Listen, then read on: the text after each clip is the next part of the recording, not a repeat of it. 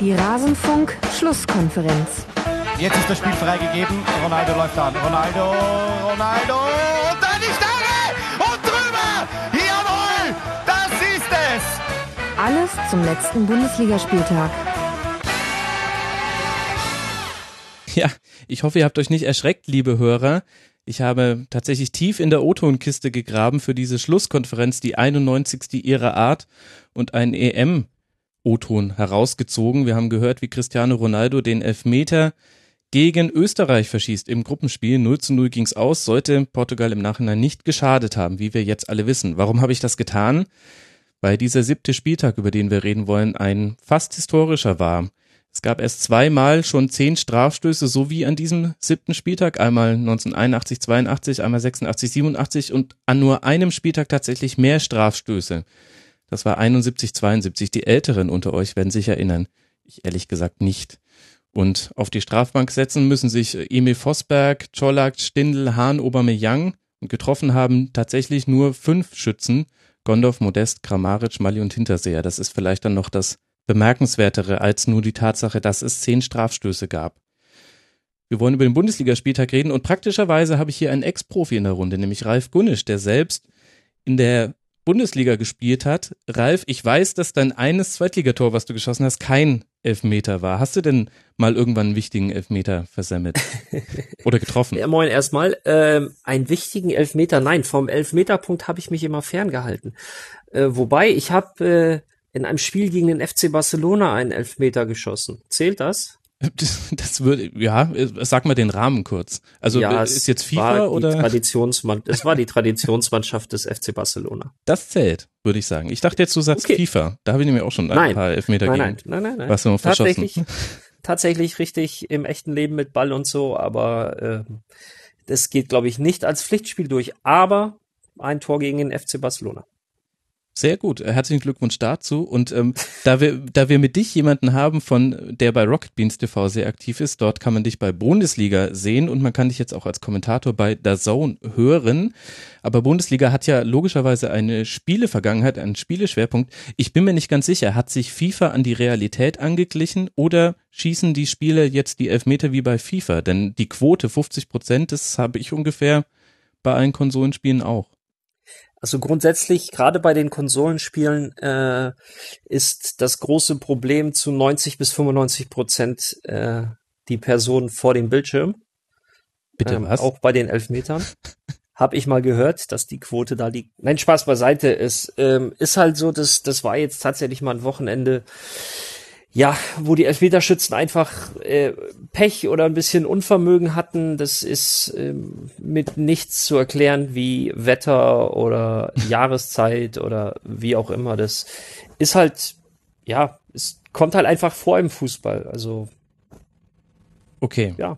Also wirklich eine rationale Erklärung dafür, dafür gibt es jetzt nicht, dass auf einmal sich irgendwas verändert hat. Äh, bin mir sicher, bei einem der nächsten Wochenenden oder das nächste Wochenende, wo es, äh, bei, an dem es so viele Elfmeter gibt, wird sich das auch ändern. Mhm, es hatte auch einen gewissen Wear-out-Effekt. Ich habe ihn an mir selbst festgestellt. Irgendwann habe ich gar nicht mehr erwartet, dass die Schützen jetzt treffen, sondern dachte mir, krass, jetzt verschießt der Nächste. Und tatsächlich lag man relativ häufig richtig. Ich habe noch einen zweiten Gast in der Leitung, nämlich den Florian Bogner von eurosport.de. Und Flo, ich weiß, dass du eine Torhüterlegende bist beim FC Puchheim, glaube ich. Hast du denn schon mal einen gehalten in einem wichtigen Spiel? Komm, jetzt hau einen raus. Ja, natürlich. Die Katze von Puchheim äh, konnte nicht viel, aber hin und wieder hat sie tatsächlich mal einen Elfmeter rausgekratzt. Ja, stark. Und ich, hab, ich kann mich an ein äh, Pokal-Viertelfinale auf Landkreisebene erinnern. Da habe ich gehalten wie ein Arsch, wirklich. Äh, es ist 3-3 ausgegangen nach mindestens drei Torwartfehlern von mir. Und es gab dann ein Elfmeterschießen, in dem ich alles wieder gut machen konnte, indem ich zwei Elfmeter gehalten habe. Aber das ist halt das schöne Los des Torwarts beim Elfmeter. Ach, total. Und solche Geschichten schreibt nur der Fußball. Also ja, kurz noch mal zum Thema äh, äh, Entschuldigung, kurz zum Thema Elfmeter. Ich meine, ähm, du hast es eben angesprochen, auch Kommentator auf The Zone. Ich habe vor vor 14 Tagen ähm, Valencia gegen äh, Atletico Madrid kommentiert und da hat Atletico zwei Elfmeter in dem Spiel verschossen. Mhm. Ähm, Diego Alves, der Torhüter, hat beide gehalten, gut gehalten. Und der hat in seiner Karriere von, äh, ich weiß es, weil weil es uns extra gesagt wurde, von 39 Elfmetern hat er, nee, von 8, 39 äh, Elfmeter 19 gehalten. So, das ist halt auch Gute Quote. das ist eine verdammt gute Quote, auch in der, in der Anzahl und ähm, du siehst, es gibt auch sowas, aber dennoch, das Ding vom Wochenende jetzt, ja, das ist halt, ja, Statistiker würden von, ich kenne den Fachbegriff nicht, aber irgend so ein Ausreißer ist es halt. Ja, äh, keine hohe statistische Signifikanz. Erinnert ihr euch noch an Matt Letizier? Der hätte ja den, den Rekord für Strafstöße in der Premier League. Der hat von 48 Versuchen 47 getroffen. Und der hat mal gesagt, einfach nur Geiler hart. Typ. Er hat einfach nur hart geschossen. Ja, sowieso auch geiler Typ. Auch Wahnsinn, dass der nur, ich glaube, nur ein Länderspiel gemacht hat oder ganz wenige, was vor allem so damit zu tun hat, wo er geboren wurde. So im Grenzbereich zwischen England und Frankreich. Das mochten irgendwie die Nation- Nationaltrainer nicht. Aber sehr interessant, äh, auch als er dann gefragt wurde, ja, was, was machst du denn, dass du immer triffst, hat er gesagt, einfach nur hart schießen, so hart wie du kannst. Und hat er tatsächlich. Aber was ist denn gemacht. der Grenzbereich zwischen England und Frankreich? Der, der Kanal oder wie? Er ist auf Die einer Insel. Kanalinsel. Genau, genau. Er ist auf. Ähm, äh, ich ich traue mich. Ja, Guernsey. Ich habe mich nicht getraut, das auszusprechen. Ja, er ist auf Guernsey geboren worden. Genau, tatsächlich. Und ähm, ja, äh, ja, Legende. Mega gute Tore geschossen. Kann ich nur jedem empfehlen. Schaut euch die Highlight-Videos von Matt Letizier an. Le Gord haben sie ihn genannt. Und vollkommen zu Recht. Super Spieler. Vor allem, wenn man als Nachwuchsfußballer noch schon ein bisschen Bauch hat, äh, immer schön an Matthew Letizier.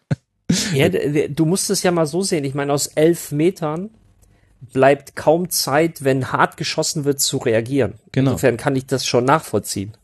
Ja, total. Und er hatte aber dennoch auch noch eine so gute Schusstechnik, dass er auch gut platzieren konnte. Also nur hart reicht ja dann auch nicht immer. Das sind dann oft auch die Schüsse, die Vollspann über die Latte gehen, wo man sich denkt, ja, warum hast du ihn in den Vollspann geschossen? Ja, Richtig. aber ach, ein schönes Feld. Aber lass dann damit doch dann auch mal langsam zum Spieltag kommen. Ich muss vorher noch ganz kurz unseren Patreon-Unterstützern danken. Ihr seid jetzt 200 und das finde ich großartig. Dafür danke ich euch sehr. Wer den Rasenfunk unterstützen möchte, unter rasenfunk.de slash, slash unterstützen ist das möglich. Und wer sich generell für Fußball-Podcasts interessiert, ich habe am Sonntag auf einer Podcast-Konferenz gesprochen zum Thema Fußball-Podcasts. Da gibt es ein YouTube-Video von, ich werde es in den Shownotes verlinken. Aber jetzt wollen wir in den Spieltag reingehen, denn es war irgendwie ein merkwürdiger ein bisschen. Bayern und Dortmund patzen und dann denkt man, ja, äh, wer könnte davon profitieren und Köln und Leipzig sind jetzt die lachenden Dritten und Vierten. Und unten an dem Ende der Tabelle müssen sich Schalke, der HSV und Ingolstadt auf ein paar harte Wochen einstellen, würde ich jetzt mal prognostizieren und passenderweise zu Ralfs Anwesenheit würde ich deshalb heute gerne auch einen Schwerpunkt auf Ingolstadt legen. Zu denen kommen wir dann später und da darf der Ralf dann uns erklären, was da gerade alles so fehlt im Spiel, ob das mehr als nur eine Ergebniskrise ist.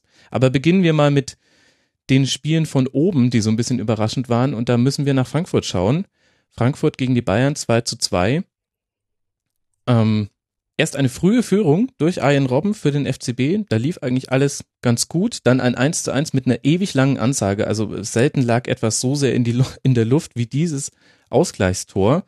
Dann der neue Torjäger Kimmich macht wieder die Führung und die Bayern schaffen es nicht in Überzahl, nachdem Huschti für einen angedeuteten Kopfstoß vom Platz geflogen ist, das irgendwie über die Zeit zu bringen. Flo, ich würde gern erstmal über die Eintracht sprechen, denn die geht mir fast so ein bisschen unter in der Nachbetrachtung. Was hat denn Frankfurt gut gemacht, dass man jetzt schon wieder gegen einen vermeintlich stärkeren Gegner zu Hause so ein gutes Spiel abliefert? Frankfurt ist einfach mittlerweile, also letztes Jahr fand ich die ganz lange sehr kleinteilig äh, und dieses Jahr sind sie wirklich als Team extrem gut äh, im, im Spiel zusammen nach vorne, aber halt auch eben ganz, ist echt gut gegen den Ball. Und man merkt halt tatsächlich, was, was so ein Vertrauen dann auch auf die eigene Stärke, auf die, auf die mannschaftliche Kompetenz, sage ich jetzt mal, ähm, auch dazu führen kann, dass man sich halt nicht äh, bereitwillig auf den Rücken legt, wenn der FC Bayern ankommt, sondern Mhm. halt sagt, hey, ähm, mit unseren Leuten, die wir, die wir mit unseren jetzt auch individuellen guten Leuten, die halt auch mal einen offensiven Zweikampf gewinnen können, so wie Huschti oder Fabian oder oder auch Rebic, ähm, da können wir auch die die Bayern ärgern. Und ähm, ja, das haben sie haben sie gut gemacht. Und sich auch nicht von der frühen vom frühen Rückstand irritieren lassen. Ich finde, daran kann man das, was du gerade beschrieben hast, fast am besten fe festmachen. Andere Mannschaften hätten gesagt, ja geil, jetzt haben die ihren ersten Torschuss gleich mal reingemacht, zehnte Minute, 0 zu 1. Dann macht es ein bisschen weniger Spaß noch gegen die Bayern und der Eintracht war es vollkommen egal. Und Ralf, mir ist aufgefallen, vor allem auf den Außenverteidigerpositionen, also jetzt Bayernseitig gesprochen, hatte hatte die Eintracht sehr, sehr viel Platz. Also ich weiß gar nicht, wie viele unbedrängte Flanken geschlagen werden konnten. Das hat ja dann auch tatsächlich zu Chancen und Toren geführt. Ähm, ja, das ist ja grundsätzlich ähm, gerade die linke Seite mit Otschipka finde ich dieses Jahr ähm, richtig gut bei der Eintracht, der schon viele Möglichkeiten und auch Tore vorbereitet hat. Ähm, war am Wochenende tatsächlich auch auffällig. Das Mittelfeld bei den Bayern hat nicht so funktioniert, finde ich. Mhm. Xabi Alonso ja auch relativ früh ähm, ausgewechselt worden für Sanchez äh, da im Zentrum ähm, die Frankfurter, ich will nicht sagen mit einem Übergewicht, das wäre zu hoch gegriffen, aber zumindest hat man sich im Mittelfeld neutralisiert und die Außen ähm, durchaus druckvoll unterwegs gewesen. Also die Außen bei, bei Eintracht. Mhm. Ähm, ja, das war eigentlich sehr ordentlich anzusehen dafür, dass äh, Eintracht gegen Bayern München spielt, das ist, soll nicht respektlos klingen, sondern ähm, es ist einfach so, dass da, da erzähle ich, glaube ich, nichts Neues, dass die Bayern natürlich die höhere spielerische Qualität haben, aber Frankfurt hat auch äh, am Samstag quasi alles reingeworfen, was, was äh, möglich ist und dann reicht es oder dann ist, geht's auch, dass man zwei Rückstände gegen die Bayern aufholt. Und das ist, finde ich, untypisch. Ja, für beide Mannschaften, glaube ich, sehr untypisch es, Frankfurt hat alles reingeworfen, hast du gesagt. Ich glaube, da gehört auch ein Schuss Aggressivität in den Zweikämpfen dazu, aber ohne dass ich jetzt damit irgendwie sagen möchte, Frankfurt hätte unfair gespielt, finde ich gar nicht. Aber ich fand, das war auch so Teil der Geschichte dieses Spiels, dass die Bayern, wenn sie in die Zweikämpfe gekommen sind, da dann gar nicht so die hohe Erfolgsquote hatten und also auch so jemand wie Timothy Chandler, der meiner Meinung nach auch ein sehr, sehr gutes Spiel gemacht hat, den habe ich lange nicht mehr so stark gesehen, der ist da David Alaba und Thiago und wer da alles gegen ihn verteidigen musste, der ist denen richtig auf den Zeiger gegangen. Und es war auch so ein bisschen so ein Mentalitätsding, finde ich, am Schluss. Also es hätte auch anders ausgehen können. Das gehört auch zu, dieser, zu diesem Spiel dazu. Also Bayern hatte ja immer noch Chancen. Das hätte auch das 3 zu 1 fallen können. Und dann wäre es vielleicht anders ausgegangen. Aber so unter dem Strich, wenn man quasi nach 90 Minuten einfach ein Fazit zieht, dann kann man sagen, ja, also auch von der Einstellung her war die Eintracht den Bayern schon mindestens einen Schritt voraus, würde ich jetzt sagen. Oder möchte mir da einer von euch beiden widersprechen? Nee, widersprechen nicht, aber es ist, ähm, das Ganze zieht sich hier jetzt ein bisschen durch die Saison, dass halt auch einfach dieses Devote der Bayern-Gegner äh, einfach weg ist. Mhm. Ähm, man hatte so teilweise wirklich das Gefühl, dass, dass die anderen in den letzten Jahren gerade mit der Person Pep Guardiola verbunden den Bayern wirklich so den roten Teppich zum eigenen Tor irgendwie so ausgerollt haben und äh, gerade halt auswärts in München dann auch äh, gesagt haben, ach ja, so ein 4-0 ist ja eigentlich ein ganz anständiges Ergebnis weil das geht halt in der, in der, in der Reihe aller 4 Nulls und 5 Nulls irgendwo unter. Wir haben uns nicht äh, zu sehr blamiert und ja, passt schon. Und, aber jetzt so mit dem Unentschieden von Köln in München haben, glaube ich, dann jetzt auch wieder ein paar Mannschaften, die jetzt dort auswärts spielen. Als nächstes jetzt äh, Gladbach am Wochenende.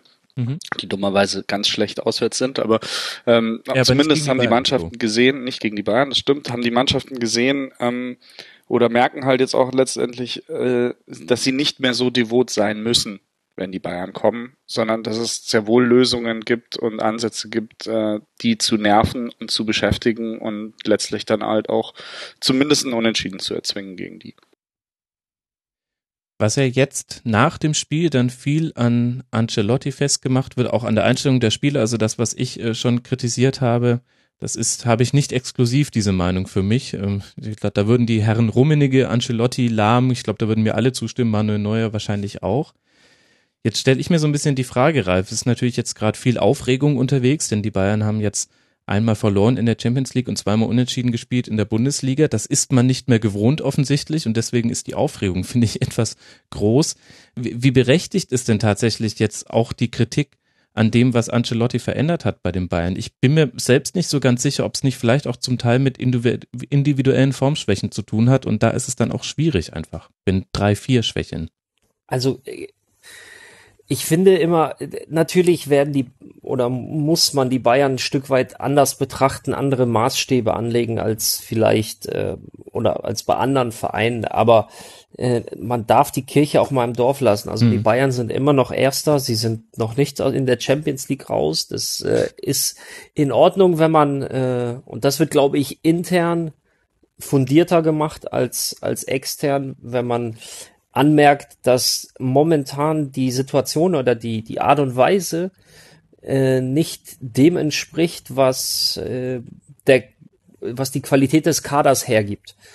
Ähm, da jetzt aber was Großes draus zu konstruieren, davon, da, daran beteilige ich mich nicht, denn ähm, ja, da sitzen schon Leute am, an den richtigen Hebeln, wie zum Beispiel eine an, an äh, Ancelotti, dem man vielleicht auch einfach mal vertrauen sollte als Bayern-Fan. Mhm. Ähm, ich meine, wir haben den siebten Spieltag, wie schon gesagt, man ist immer noch ungeschlagen in der Bundesliga, man, äh, man ist Erster mit 17 Punkten, ähm, die schon wissen, was sie tun. Und du hast Veränderungen angesprochen. Ja, die gibt es sicherlich. Äh, plus mögliche individuelle ähm, ja, wie soll ich es ja, Formschwächen kann man, kann man vielleicht sagen. Ähm, das ist einfach ja, auch das ist Fußball, auch beim FC Bayern funktionieren Dinge manchmal wie bei anderen Vereinen, dass halt eben nicht alles so funktioniert. Ähm, klar, nach, nach drei Jahren, in denen im Prinzip national alles glatt lief, äh, ist das jetzt eine tolle Möglichkeit, da mal drauf zu hauen, aber ähm, ja, wirklich fundiert und mit Inhalt ist da relativ wenig, finde ich. Mhm. Das ist halt auch dieses, ich meine, Einstellung, ja, was ist, Sie, Sie bemängeln die Einstellung. Wir haben nicht 100% Einstellung gehabt, aber das ist auch so oberflächlich so. Was, was genau ist denn die Einstellung? Oder auch diese Diskussion jetzt, Ancelotti gibt eine zu lange Leine man muss, der muss die Leine jetzt wieder einfahren. Was ist das? Ja, also das ist, ja. das ist sehr, sehr oberflächlich und de facto war halt einfach drei Jahre Pep Guardiola eine, eine, eine wahnsinnig intensive Zeit. Wenn man das jetzt mal irgendwie auf eine, auf eine Beziehung äh, metaphorisiert, dann äh, ja, jetzt ist halt mal wieder ein bisschen angebräunter Leberkas abends vorm Fernseher, so ein bisschen gesagt, ja. Und äh, und wenn man sich eine, eine Ergebniskrise oder eine, eine Phase leisten will, wo man sagt, hoppla, wir müssen jetzt noch ein bisschen arbeiten, wir müssen jetzt schauen, dass wir uns nochmal verbessern, dann ist ja der Herbst eigentlich auch der beste Zeitpunkt dafür, weil bei Guardiola war es halt dann meistens im, im März so die Phase, wo dann plötzlich es dann alles nicht mehr so gut lief mhm. und mhm. ähm, wenn die jetzt äh, an den an den Dingen arbeiten, die sie die sie da selber sehen, dann ähm, bin ich mir relativ sicher, dass sie da, dass, dass, dass, dass das eine gute Saison wird von FC Bayern. Die Woche jetzt ist halt relativ interessant, weil du das Heimspiel jetzt gegen Eindhoven in der Champions League am Mittwoch gewinnen musst, mhm. weil sonst hast du dann danach halt noch zwei Auswärtsspiele plus ein Heimspiel gegen Atletico und stehst halt eben nicht im Soll da, wenn du dann nur, ich sag mal, bei einem Unentschieden nur vier Punkte nach drei Spielen hast. Also das ist ein, ein Pflichtsieg und, und dann hast du mit Gladbach natürlich am Wochenende auch einen Gegner, der den Bayern alles abverlangen kann. Mhm. Und ja, wenn du da mit zwei Heimsiegen, mit zwei überzeugenden, überzeugenden Leistungen ähm, wieder rauskommst aus der, der, kleinen Ergebniskrise, dann, dann denke ich, dass, dass, der, dass die Bayern dann auch wieder in gewohnten Fahrwasser sind. Also das Ganze auch nochmal mit, mit, vielleicht mit Zahlen belegt. Zahlen alleine sind ja immer nicht so der Gradmesser, aber wenn man das einordnet und in Relation zueinander setzt, dann kann man doch schon ein bisschen draus, was draus lesen, wenn ich dann so höre, wie, wie äh, Einstellung und Einsatz und was weiß ich nicht alles. Was ist, was ist, was ist denn Einsatz? Einsatz würden wahrscheinlich die meisten sagen, das ist Laufen und das sind Zweikämpfe. Widersprecht mir bitte, wenn ich, wenn ich falsch liege. Ähm, Laufstrecke, äh, ja, die Bayern ein Kilometer weniger als Frankfurt klingt jetzt, beziehungsweise, äh, also wenn man es ganz genau nimmt, sind es tatsächlich nur 500 Meter weniger, was nicht viel ist. Ja. Ich sehe es tatsächlich 500 Meter. Setzt man das aber in Relation zum Ballbesitz, weil man weiß ja, wenn man viel den Ball hat, muss man nicht so viel laufen, das macht dann der Gegner. Die Bayern 60 Prozent und Frankfurt 40 Prozent. Dann ist das, dann wirft das schon wieder ein ganz anderes Bild, wenn man das, äh, wenn man das beides kombiniert, denn es gehört zusammen. So, dazu noch viel weniger Fehlpässe, mehr Zweikämpfe gewonnen. Ja, Thema Einstellung und Einsatz. Hm. Ja, interessanter damit Punkt. irgendwie Ja. ein Stück weit entkräftet. Das stimmt und ich habe es ja auch kritisiert, aber ich gebe dir recht und ich habe mich selbst gerade hinterfragt, warum, warum habe ich denn auch dieses Argument jetzt als Einstieg sogar in in dieses äh, Bayern-Segment genommen.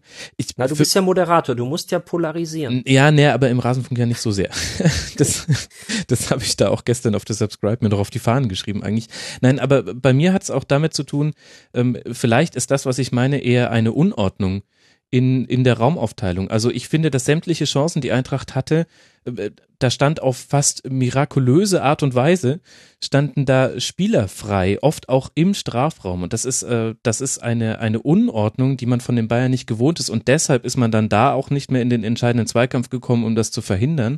Da, also als Beispiel kann man das eins zu eins heranziehen, aber auch Pfostenschuss von Chandler, diverse Chancen, die es dann auch noch in der zweiten Halbzeit gab. Vielleicht ist, ist das eigentlich eher so der Kern und man kommt dann darüber, weil man sieht, oh, irgendwie die Innenverteidiger, Außenverteidiger haben nicht richtig die Spiele übergeben, deswegen kommt der da nicht mehr ran und der kommt zum Abschluss und dann landet er halt am Pfosten oder an der Latte oder Neuer muss halten. Vielleicht ist es eher eine Unordnung, die man da diagnostizieren sollte. Also, Also das, was- mein, was ich beobachtet habe, Entschuldigung, ist halt, dass natürlich durch die Art und Weise, dass, dass wie wer Ancelotti spielen lässt, ähm, die Positionen nicht mehr so eng beieinander sind. Also bei Pep war so das Spiel der elf oder der zehn Feldspieler sehr, sehr auf engem Raum zusammen.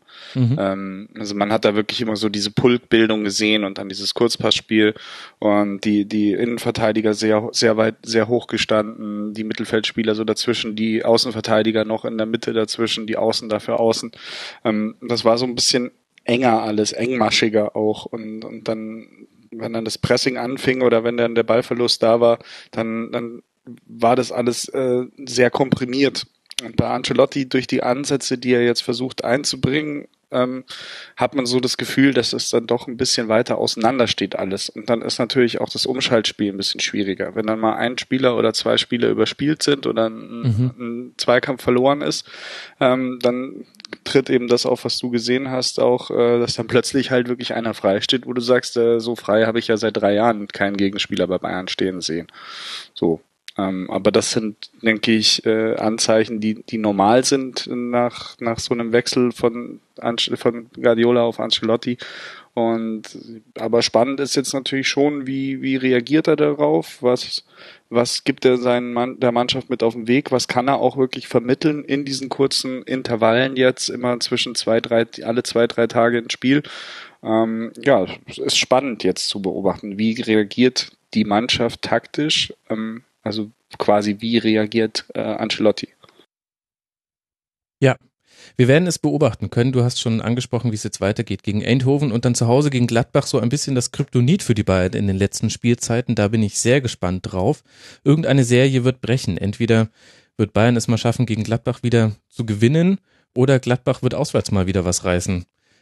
Wir werden einfach überrascht tun, liebe Hörer. Wahrscheinlich wird es ein Unentschieden. Und ich bin gespannt, was passiert am nächsten Freitag. Dort spielt die Eintracht dann in Hamburg. Ich möchte wissen, was das mit Rocket Beans macht und ob ihr vielleicht eine Live-Folge aufzeichnen könntet, Ralf. Das würde mich sehr freuen. Ähm, es ist tatsächlich so, dass sie gerade versuchen, äh, da gibt's heute, wird wahrscheinlich das okay kommen, ähm, sich zu akkreditieren für das Spiel. Ja, mega. Und Mhm. die werden dann quasi gefilmt, also filmen sich selber beim ähm, Spiel gucken. Das ist ein Pflichttermin, liebe Hörer. Das, äh, das muss man sich tatsächlich geben. Da müssen wir dranbleiben. Äh, Bundesliga auf Rocket Beans TV. Wäre dann der 24. und da bin ich auch wieder zu Gast. Ach, eine Traumkombination. Es wird immer besser. Aber von hier weiß ich jetzt nicht so ganz, wie ich die Überleitung finde von es wird immer besser und Traumkombination zum Spiel Dortmund gegen Hertha. Wir müssen das mit, mit einem harten Cut machen, liebe Hörer. Dortmund musste vorlegen am Freitagabend. Mit einem Mannschaftsbus voller Verletzten trat man dann an gegen Hertha und hat letztlich, ja, in Anführungszeichen nur ein 1 zu 1 erreicht. Wir können jetzt vielleicht dann mal diskutieren, inwiefern da die Anführungszeichen richtig oder falsch gesetzt sind. Hertha hat vorgelegt, Ibi- Ibišević legt per Hacke nach einem Einwurf super auf Stocker vor, das war das 1 zu 0 und dann erspielt sich Dortmund mehr und mehr Chancen. Aubameyang verschießt erst noch einen Strafstoß, da wussten wir noch nicht, dass das so ein bisschen das Theme des Bundesligaspieltags werden würde und spä wenig später hat er dann aber doch zum Ausgleich getroffen und es wird immer hitziger in der Schlussphase. Moore fliegt vom Platz, Stocker fliegt vom Platz. Und am Ende hatte ich ehrlich gesagt den Eindruck, dass nur Pardadei Spaß hatte an diesem Spiel. Alle anderen waren genervt. Pardadei hat gesagt, ja, es war doch, das war, war doch super. Äh, Flo, ich habe es gerade schon angesprochen. Tuchel musste natürlich auf sehr, sehr viele Spiele verzichten. Ist das dann schon auch der Grund, warum man in Anführungszeichen eben nur ein Unentschieden gegen die Hertha erzielt oder gegen Hertha? Man darf ja nicht mehr die Hertha sagen. Wie hast du das Spiel gesehen?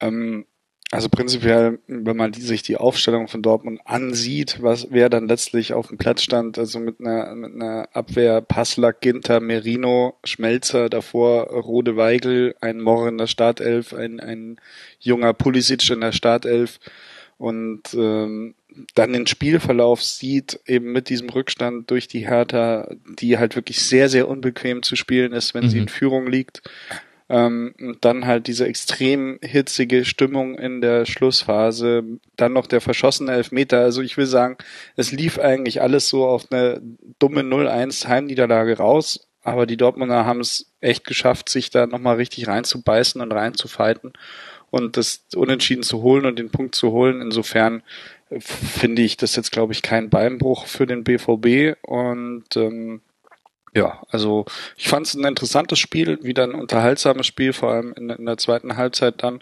Und äh, ich finde das schon auch beeindruckend, wie, wie diese junge Dortmunder Mannschaft, das war ja, glaube ich, die drittjüngste BVB 11 ever oder so, wenn ich das richtig mhm. in Erinnerung habe, ähm, ne, wie die dann doch auch, wenn, wenn wirklich viel gegen sie läuft, also äh, mit verschossenem Elfmeter, Gegentor, Aggressivität im Spiel, ähm, trotzdem immer wieder Lösungen zu finden, dann doch sich, sich Chancen herauszuspielen und ähm, ja, also hat mir gut gefallen von, von beiden Seiten. Also ich hatte auch Spaß, nicht nur Pal Dardai. okay, sind schon mal mindestens zwei. Ralf, mir ist aufgefallen, dass äh, die Hertha, nein, Hertha, ach, ich kann es mir nicht abgewöhnen, liebe Hörer, ihr müsst da jetzt durch. Ich finde die Hertha auch vollkommen okay. Also Berlin hat, äh, hat wieder das gemacht, was man schon öfter von ihnen gesehen hat. Die Ketten standen sehr nah beieinander. Also sie haben gegen den Ball in einem 4-4-1-1 oder 4-4-2 agiert. Und Dortmund hat sehr, sehr wenig geschafft, in diese Zwischenräume reinzukommen, allein weil die Räume so klein waren. Und dann hat man an den Stellen, finde ich, auch so ein bisschen gesehen, dass eben das Aufbauspiel ein bisschen anders war als sonst beim BVB, weil eben ein bisschen anderes Personal auf dem Platz stand als sonst. Würdest du mir zustimmen, wenn ich sage, das war so der Schlüssel für Berlin, da einfach Dortmund vor allem in der ersten Halbzeit den Stecker zu ziehen? Den Stocker zu ziehen, ja. ähm, Im Prinzip hat Hertha Hertha Dinge gemacht. Heißt, äh, kompakt, kompakt stehen. Ähm, du hast recht, die Abstände passten äh, in den, ich sag mal, in den Fußballspielrelevanten Statistiken ähm, Dortmund klar überlegen. Mhm. Ähm, also äh, Ballbesitz, Pässe etc. Also gerade die Passstatistik ist irgendwie 670 zu 160 irgendwie sowas.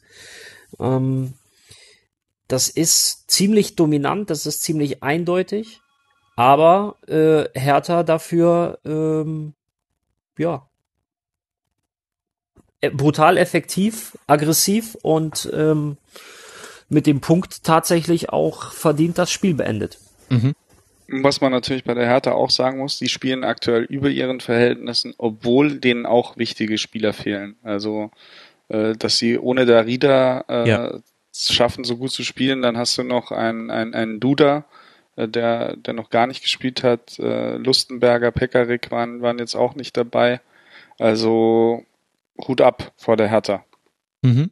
Das ist auch tatsächlich eine Hörerfrage, die wir bekommen haben, Flo. Oskar hat uns gefragt unter mitmachen.rasenfunk.de. Es gibt ja die Expected Goal Ratio für alle Hörer, die das bisher noch nicht kannten. Damit werden quasi Torschüsse valuiert. Das heißt, man bemisst ihnen je nach Entfernung zum Tor und nach Situation ein, eine Wahrscheinlichkeit zu, mit der man ein Tor erschießt, also erzielt. Also zum Beispiel ein Strafstoß ist da nahe an der Eins an dem Wochenende eher an der 0,5, aber das ist ja ein Sonderfall.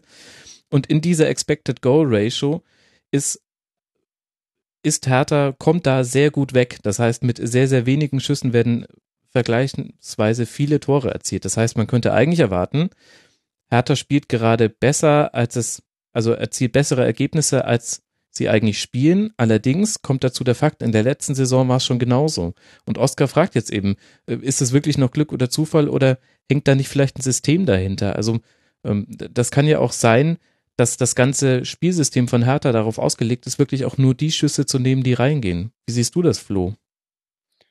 Gute Frage. Ähm, liegt natürlich auch immer ein bisschen oder hängt für mich im Abschluss immer extrem mit der individuellen Qualität des Abschließenden zusammen. Ja. Und die Hertha hat halt schon mit, mit Ibisevic jemanden, der, wenn er zum Abschluss kommt, auch meist sehr gefährlich zum Abschluss kommt.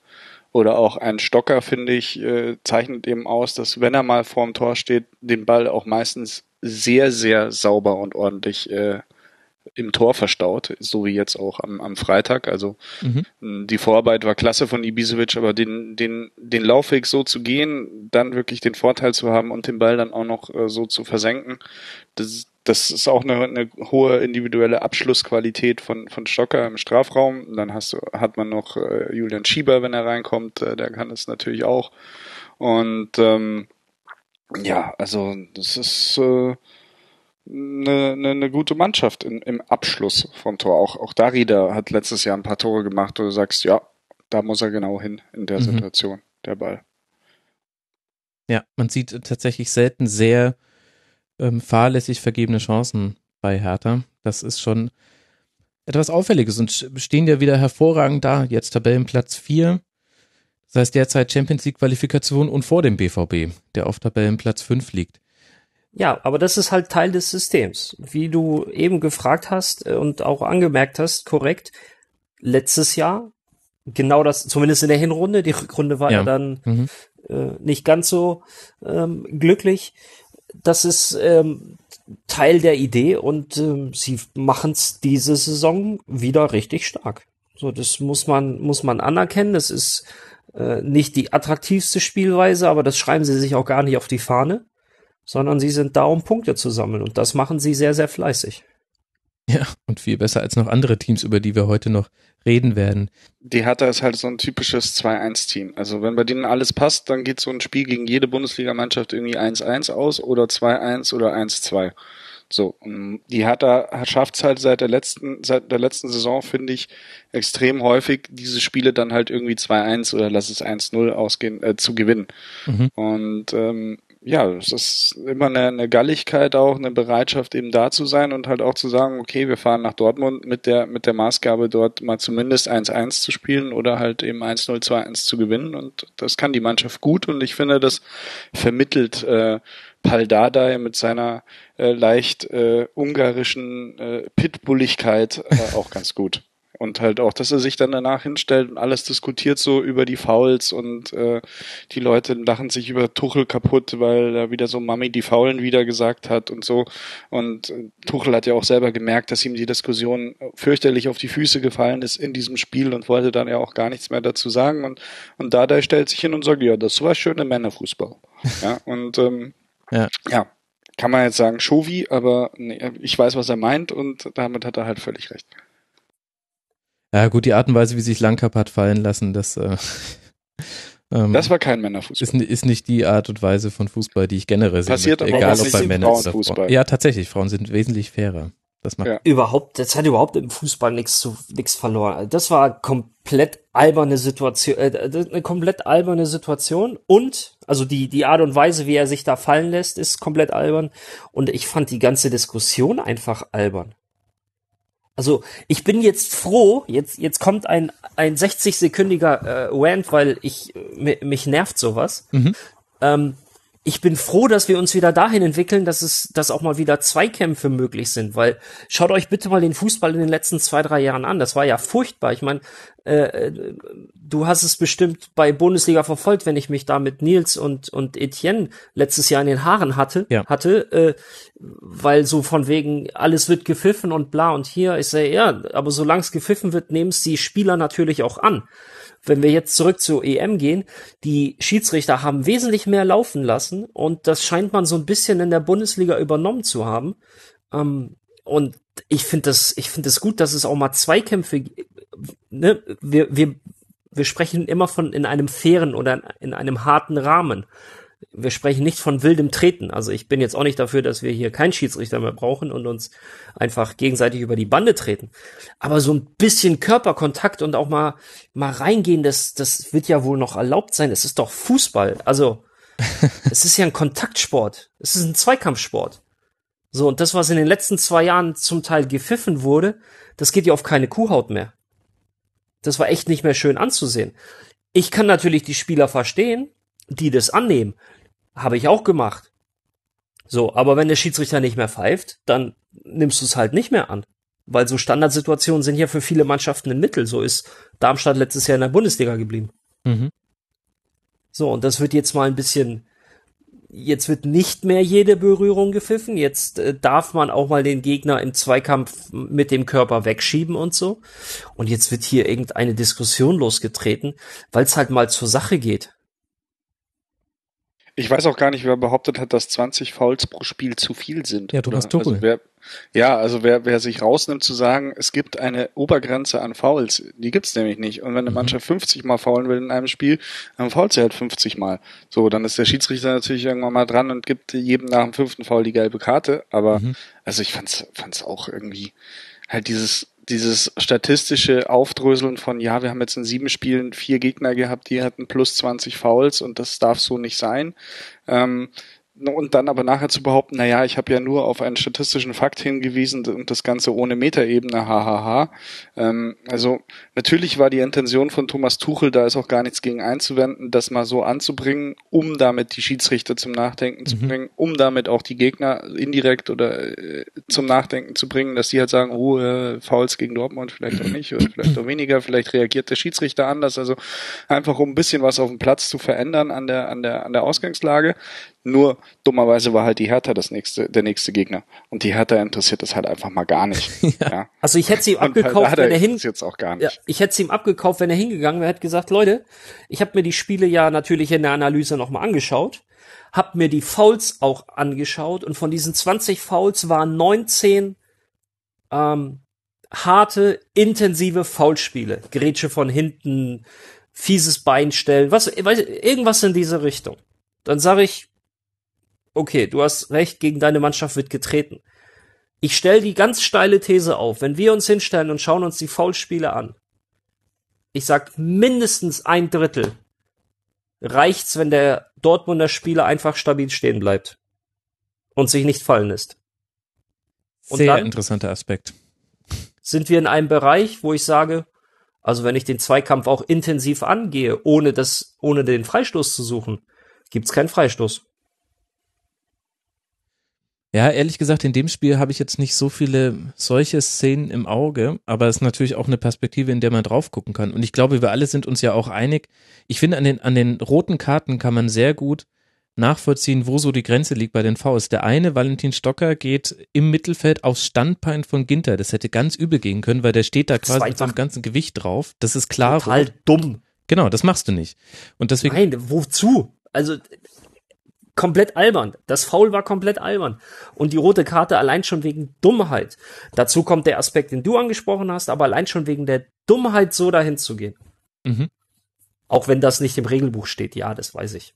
Und, und auf der anderen Seite haben wir Mohr, der sich provozieren lässt. Also Langkamp hält ihn ewig fest. Der Schiedsrichter hätte schon da früher pfeifen können und vielleicht wäre es da nicht passiert. Andererseits ja, also Langkamp nimmt dann halt auch wieder das Angebot an, dass man weiß, wenn, wenn jemand eine Bewegung gegen den Körper macht oder eben im Gesicht herumwischt. Wir hatten da den Fall Ribery zwickt Nikolai Müller. Nikolai Müller guckt nur leicht verständnislos zum Schiri nach dem Motto, ey Alter, was ist denn hier los? Und Langkamp hat den leichten Schubser zu einem, als wäre er mit dem Rambock umgefahren worden, aufgebauscht und dann gab es den Platzverweis. Und da sieht man ja auch ganz gut, was das mit den Spielern macht, wenn sie wissen, wenn ich mich jetzt so verhalte als der Gefaulte, dann wird das eine Konsequenz haben. Und das zeigt ja ganz gut das, was du angesprochen hast. Ich finde, das kann man an diesen beiden Platzverweisen ganz gut nochmal nachvollziehen. So, und ähm, bevor jetzt die BVB-Fans auf mich draufhauen, ähm, das war jetzt tatsächlich nur exemplarisch und da geht's mir gar nicht mal nur um den BVB, weil der BVB oder die Spieler sind mir bis jetzt noch nicht äh, groß durch solche Aktionen aufgefallen. Aber wenn solche Diskussionen losgetreten werden, dann ähm, muss man vielleicht auch ja die andere Seite betrachten. Und ähm, nochmal, im Gesamten finde ich diese Diskussion komplett unnötig. Mhm. Ja, man muss halt über irgendwas diskutieren, Ralf, so ist es. Dortmund jetzt dann in Lissabon und dann gegen Ingolstadt und Hertha gegen Köln. Und einfacher könnte die Überleitung damit nicht zum nächsten Spiel sein, über das ich gerne reden wollen würde, nämlich den ersten FC Köln. Erster FC Köln. Genau. Tabellenzweiter mit 15 Punkten nach sieben Spieltagen, ungeschlagen, 12 zu 4 Tore. Es gibt kein Team, das weniger Tore kassiert hat. Sie führen diese, diese Reihenfolge zusammen mit den Bayern an. Und das Ganze kam zustande durch ein 2 zu 1 gegen Ingolstadt. Ja. Erst ist Modest nicht zu halten, aber auch leicht aus dem Abseits heraus. Dann trifft er einen Strafstoß. Herzlichen Glückwunsch dazu. Und der FC verpasst es aber, die Entscheidung zu machen. Auf Ingolstadter Seite haben wir jetzt die sechste Niederlage in Folge. Bisher nur einen Punkt, Tabellenplatz 18. Der eine Punkt kommt von einem Auftakt unentschieden gegen den HSV. Und Ralf, du hast schon in der letzten Woche bei Bundesliga einiges darüber erzählt, wie der Dialog zwischen Trainer, dem neuen Trainer Kauczynski und den Spielern vonstatten gegangen ist. Kannst du mir die Situation in Ingolstadt gerade aufdröseln? Denn auch dieses Spiel hilft mir irgendwie nicht so wirklich, die einzuordnen. Ich finde, das war auch nicht das Fußballspiel eines 18. Platzierten. Also ich fange jetzt mal erstmal polemisch an mhm. ähm, mit deiner Frage oder mit deiner Aussage, der, der SFC Köln hat es verpasst, die äh, die äh, Entscheidung, wie hast du es formuliert, äh, die Entscheidung mhm. äh, zu bringen oder ja. wie auch immer. 3 zu 0 ähm, machen quasi. Ja, genau. Wahrscheinlich hat der Schiedsrichter sich dann endlich wieder auf seinen eigenen Job beschränkt. Ähm, so viel zum Thema Polemik und jetzt zurück zum Sachlichen. Ja, äh, Situation in Ingolstadt. Ähm, gute Frage. es gab, es gab viel Redebedarf nach dem letzten Heimspiel. Es gab sehr viel Redebedarf. Ähm, es wurde viel diskutiert. Ähm, es fand direkt am nächsten Morgen ein Austausch zwischen Trainer und Mannschaft oder zwischen Trainerteam und Mannschaft statt. Ähm, war übrigens nicht das erste Gespräch in, in großer Runde. Ähm, die Taktik wurde diskutiert. Ähm, Koczynski sagte ja in der letzten PK, hoffentlich hat jetzt auch jeder gesehen, dass es mit der Taktik nicht funktioniert. Es wurde viel umgekrempelt und ähm, gebracht hat es am Ende nichts. Das hat für mich mehrere Gründe. Ähm, Möchtest du die alle hören? Ja, ich finde, wir können das jetzt mal nach und nach aufdröseln. Ich finde ja tatsächlich erstmal den Fakt interessant. Äh, ich weiß nicht, wie Flo das sieht als Sportjournalist, der schon länger im Geschäft ist. Ich finde es ja schon mal interessant, dass Kauczynski das so öffentlich macht. Die Differenzen, die internen Differenzen über die Taktik. Und ich finde eine Aussage wie, na hoffentlich hat jetzt jeder gesehen, dass es so auch nicht funktioniert. Äh, da spielt er etwas ungerecht mit der Wirkmacht seine Öffentlichkeit. Also er sitzt einfach in der Pressekonferenz und ich finde das einigermaßen erstaunlich. Ich weiß nicht, Flo, ob du was deine ja, Gedanken ist, dazu sind. Es, es ist auf jeden Fall halt ein, ein großes Anzeichen dafür, dass es halt irgendwie noch gar nicht so richtig passt und dass da halt auch wirklich schon irgendwie Barrieren oder Differenzen zwischen zwischen ihm und und der Mannschaft oder wem auch immer er dann letztlich dann zuträgt äh, dass da eine Taktik gespielt wurde, äh, die, die, die jetzt eher nicht äh, zu 100 Prozent vertritt. Oder, mhm. äh, also, ich finde das in erster, Licht, in erster Linie erstmal seltsam. So, von einem Trainer, der jetzt gerade frisch bei einem Verein ist. Und, äh, ja, also, ich habe zu wenige Ingolstadt-Spiele gesehen dieses Jahr, um zu behaupten zu können, dass sie wirklich schlecht sind. Im Gegenteil, das eine Spiel, das ich 90 Minuten im Stadion gesehen habe, fand ich sogar richtig gut. Das war nämlich das in München. Mhm.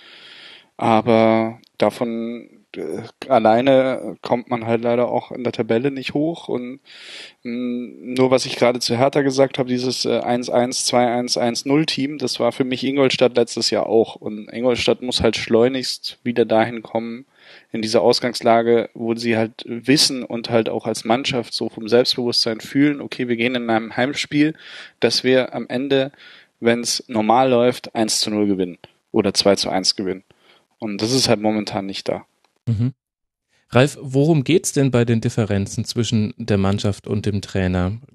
Vor der Saison hatte ich Kauczynski noch gehört, dass er gesagt hat, wir wollen äh, das Pressing etwas äh, zurücknehmen, das noch unter Ralf Hasenhüttel gespielt wurde. Wir wollen ein bisschen mehr Ruhe reinbringen, dafür auch ein bisschen mehr Spiel mit dem Ball. Ehrlich gesagt habe ich aber dann von den Ansätzen gar nicht so viel immer wieder erkennen können. Was ist denn da so, was sind die Themen, die da diskutiert werden? Ich, ich glaube, genau das sind die Themen und ähm, ich finde, da muss man auch ein bisschen aufpassen, weil als FC Ingolstadt zu sagen, wir wollen mitspielen mhm. oder wir wollen mehr mitspielen, halte ich, also gut, ich bin nicht in der, in der Position, äh, das zu entscheiden, aber wir sind ja hier unter uns und ähm, können das ja ein bisschen bewerten und ich finde einfach mit diesem Kader und mit der Zusammenstellung äh, ist Mitspielen oh, halte ich für durchaus ambitioniert, weil letztes Jahr hat man einmal versucht mitzuspielen und das war das äh, war der zweite Spieltag gegen Borussia Dortmund. Das Spiel ja. endete 0 zu 4, hätte zur Halbzeit mhm. schon gefühlt 6 zu 0 stehen können. Ähm, und dann hat man gemerkt, nee, wir konzentrieren uns auf unser Kerngeschäft, auf das, was uns stark gemacht hat, auch in der zweiten Liga übrigens. Ähm, und ich äh, und auch das, was dann im Laufe der Saison dafür gesorgt hat, dass man, wie ich finde, relativ souverän den Klassenerhalt und das auch frühzeitig geschafft hat mhm. ähm, und das auch verdient. Und ich glaube, darauf wollte man von Spielerseite hinaus, dass man daran nichts ändert. So, jetzt kommt ein neuer Trainer und es ist vollkommen nachvollziehbar, wenn ein neuer Trainer auch seine Handschrift natürlich ähm, auf die Mannschaft übertragen möchte.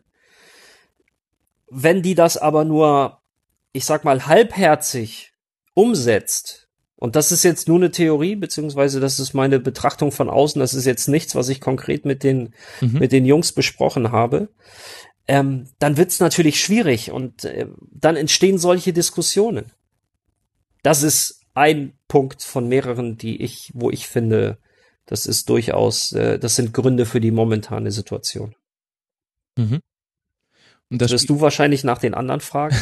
ja, natürlich. Wir gehen das jetzt, wir wollen einen Schwerpunkt hier machen. Also du bist noch nicht entlassen, mein Lieber. Äh, noch nicht entlassen. Aber, ja, aber okay, ehrlich gut. gesagt ähm, gehört für mich zu dieser ganzen Betrachtung schon auch noch ein anderer Fakt, nämlich, dass ich mir einfach mal angucke, gegen wen hat Ingolstadt Punkte liegen lassen. Und das war bisher gegen Hertha, Bayern, die Eintracht, Gladbach, Hoffenheim und jetzt Köln. Das heißt, alles Mannschaften, die zumindest für den Moment bei der Eintracht weiß ich nicht, wie, wie nachhaltig das ist, aber für den Moment deutlich über Ingolstadt stehen.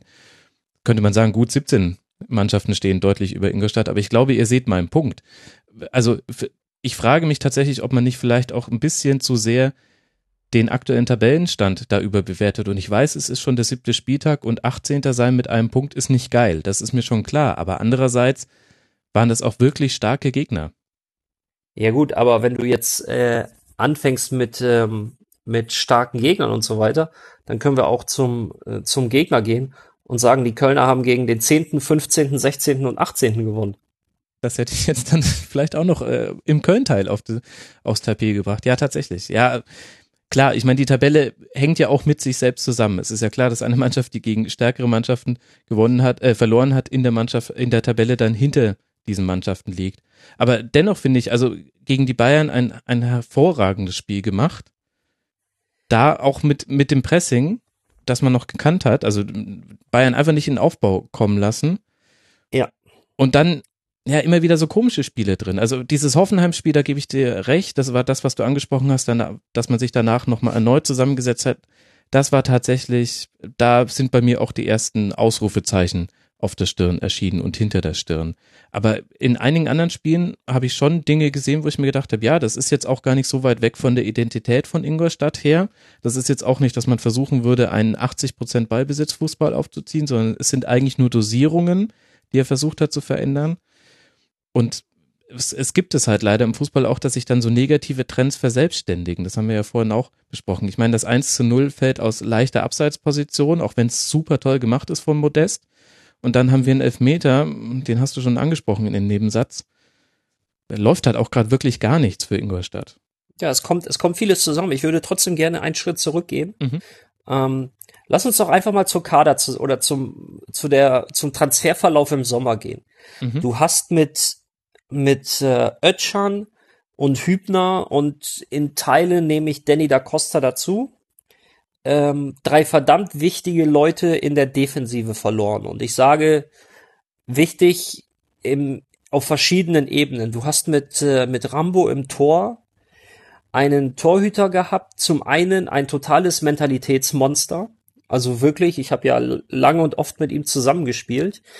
Ähm, es ist Wahnsinn, solche Torhüter mit dieser, mit dieser Art und Weise hinter sich zu haben als Abwehrspieler. Mhm. Das ist das eine. Das andere, Ötchan hat dir Spiele gewonnen. Wir können darüber diskutieren, ob er der Beste im Rauslaufen war, bei hohen Bällen und so. Aber auf der Linie hat er im 1 gegen 1 hat er letztes Jahr, also aus dem Kopf raus sage ich, fünf bis sieben Punkte gerettet. Mhm.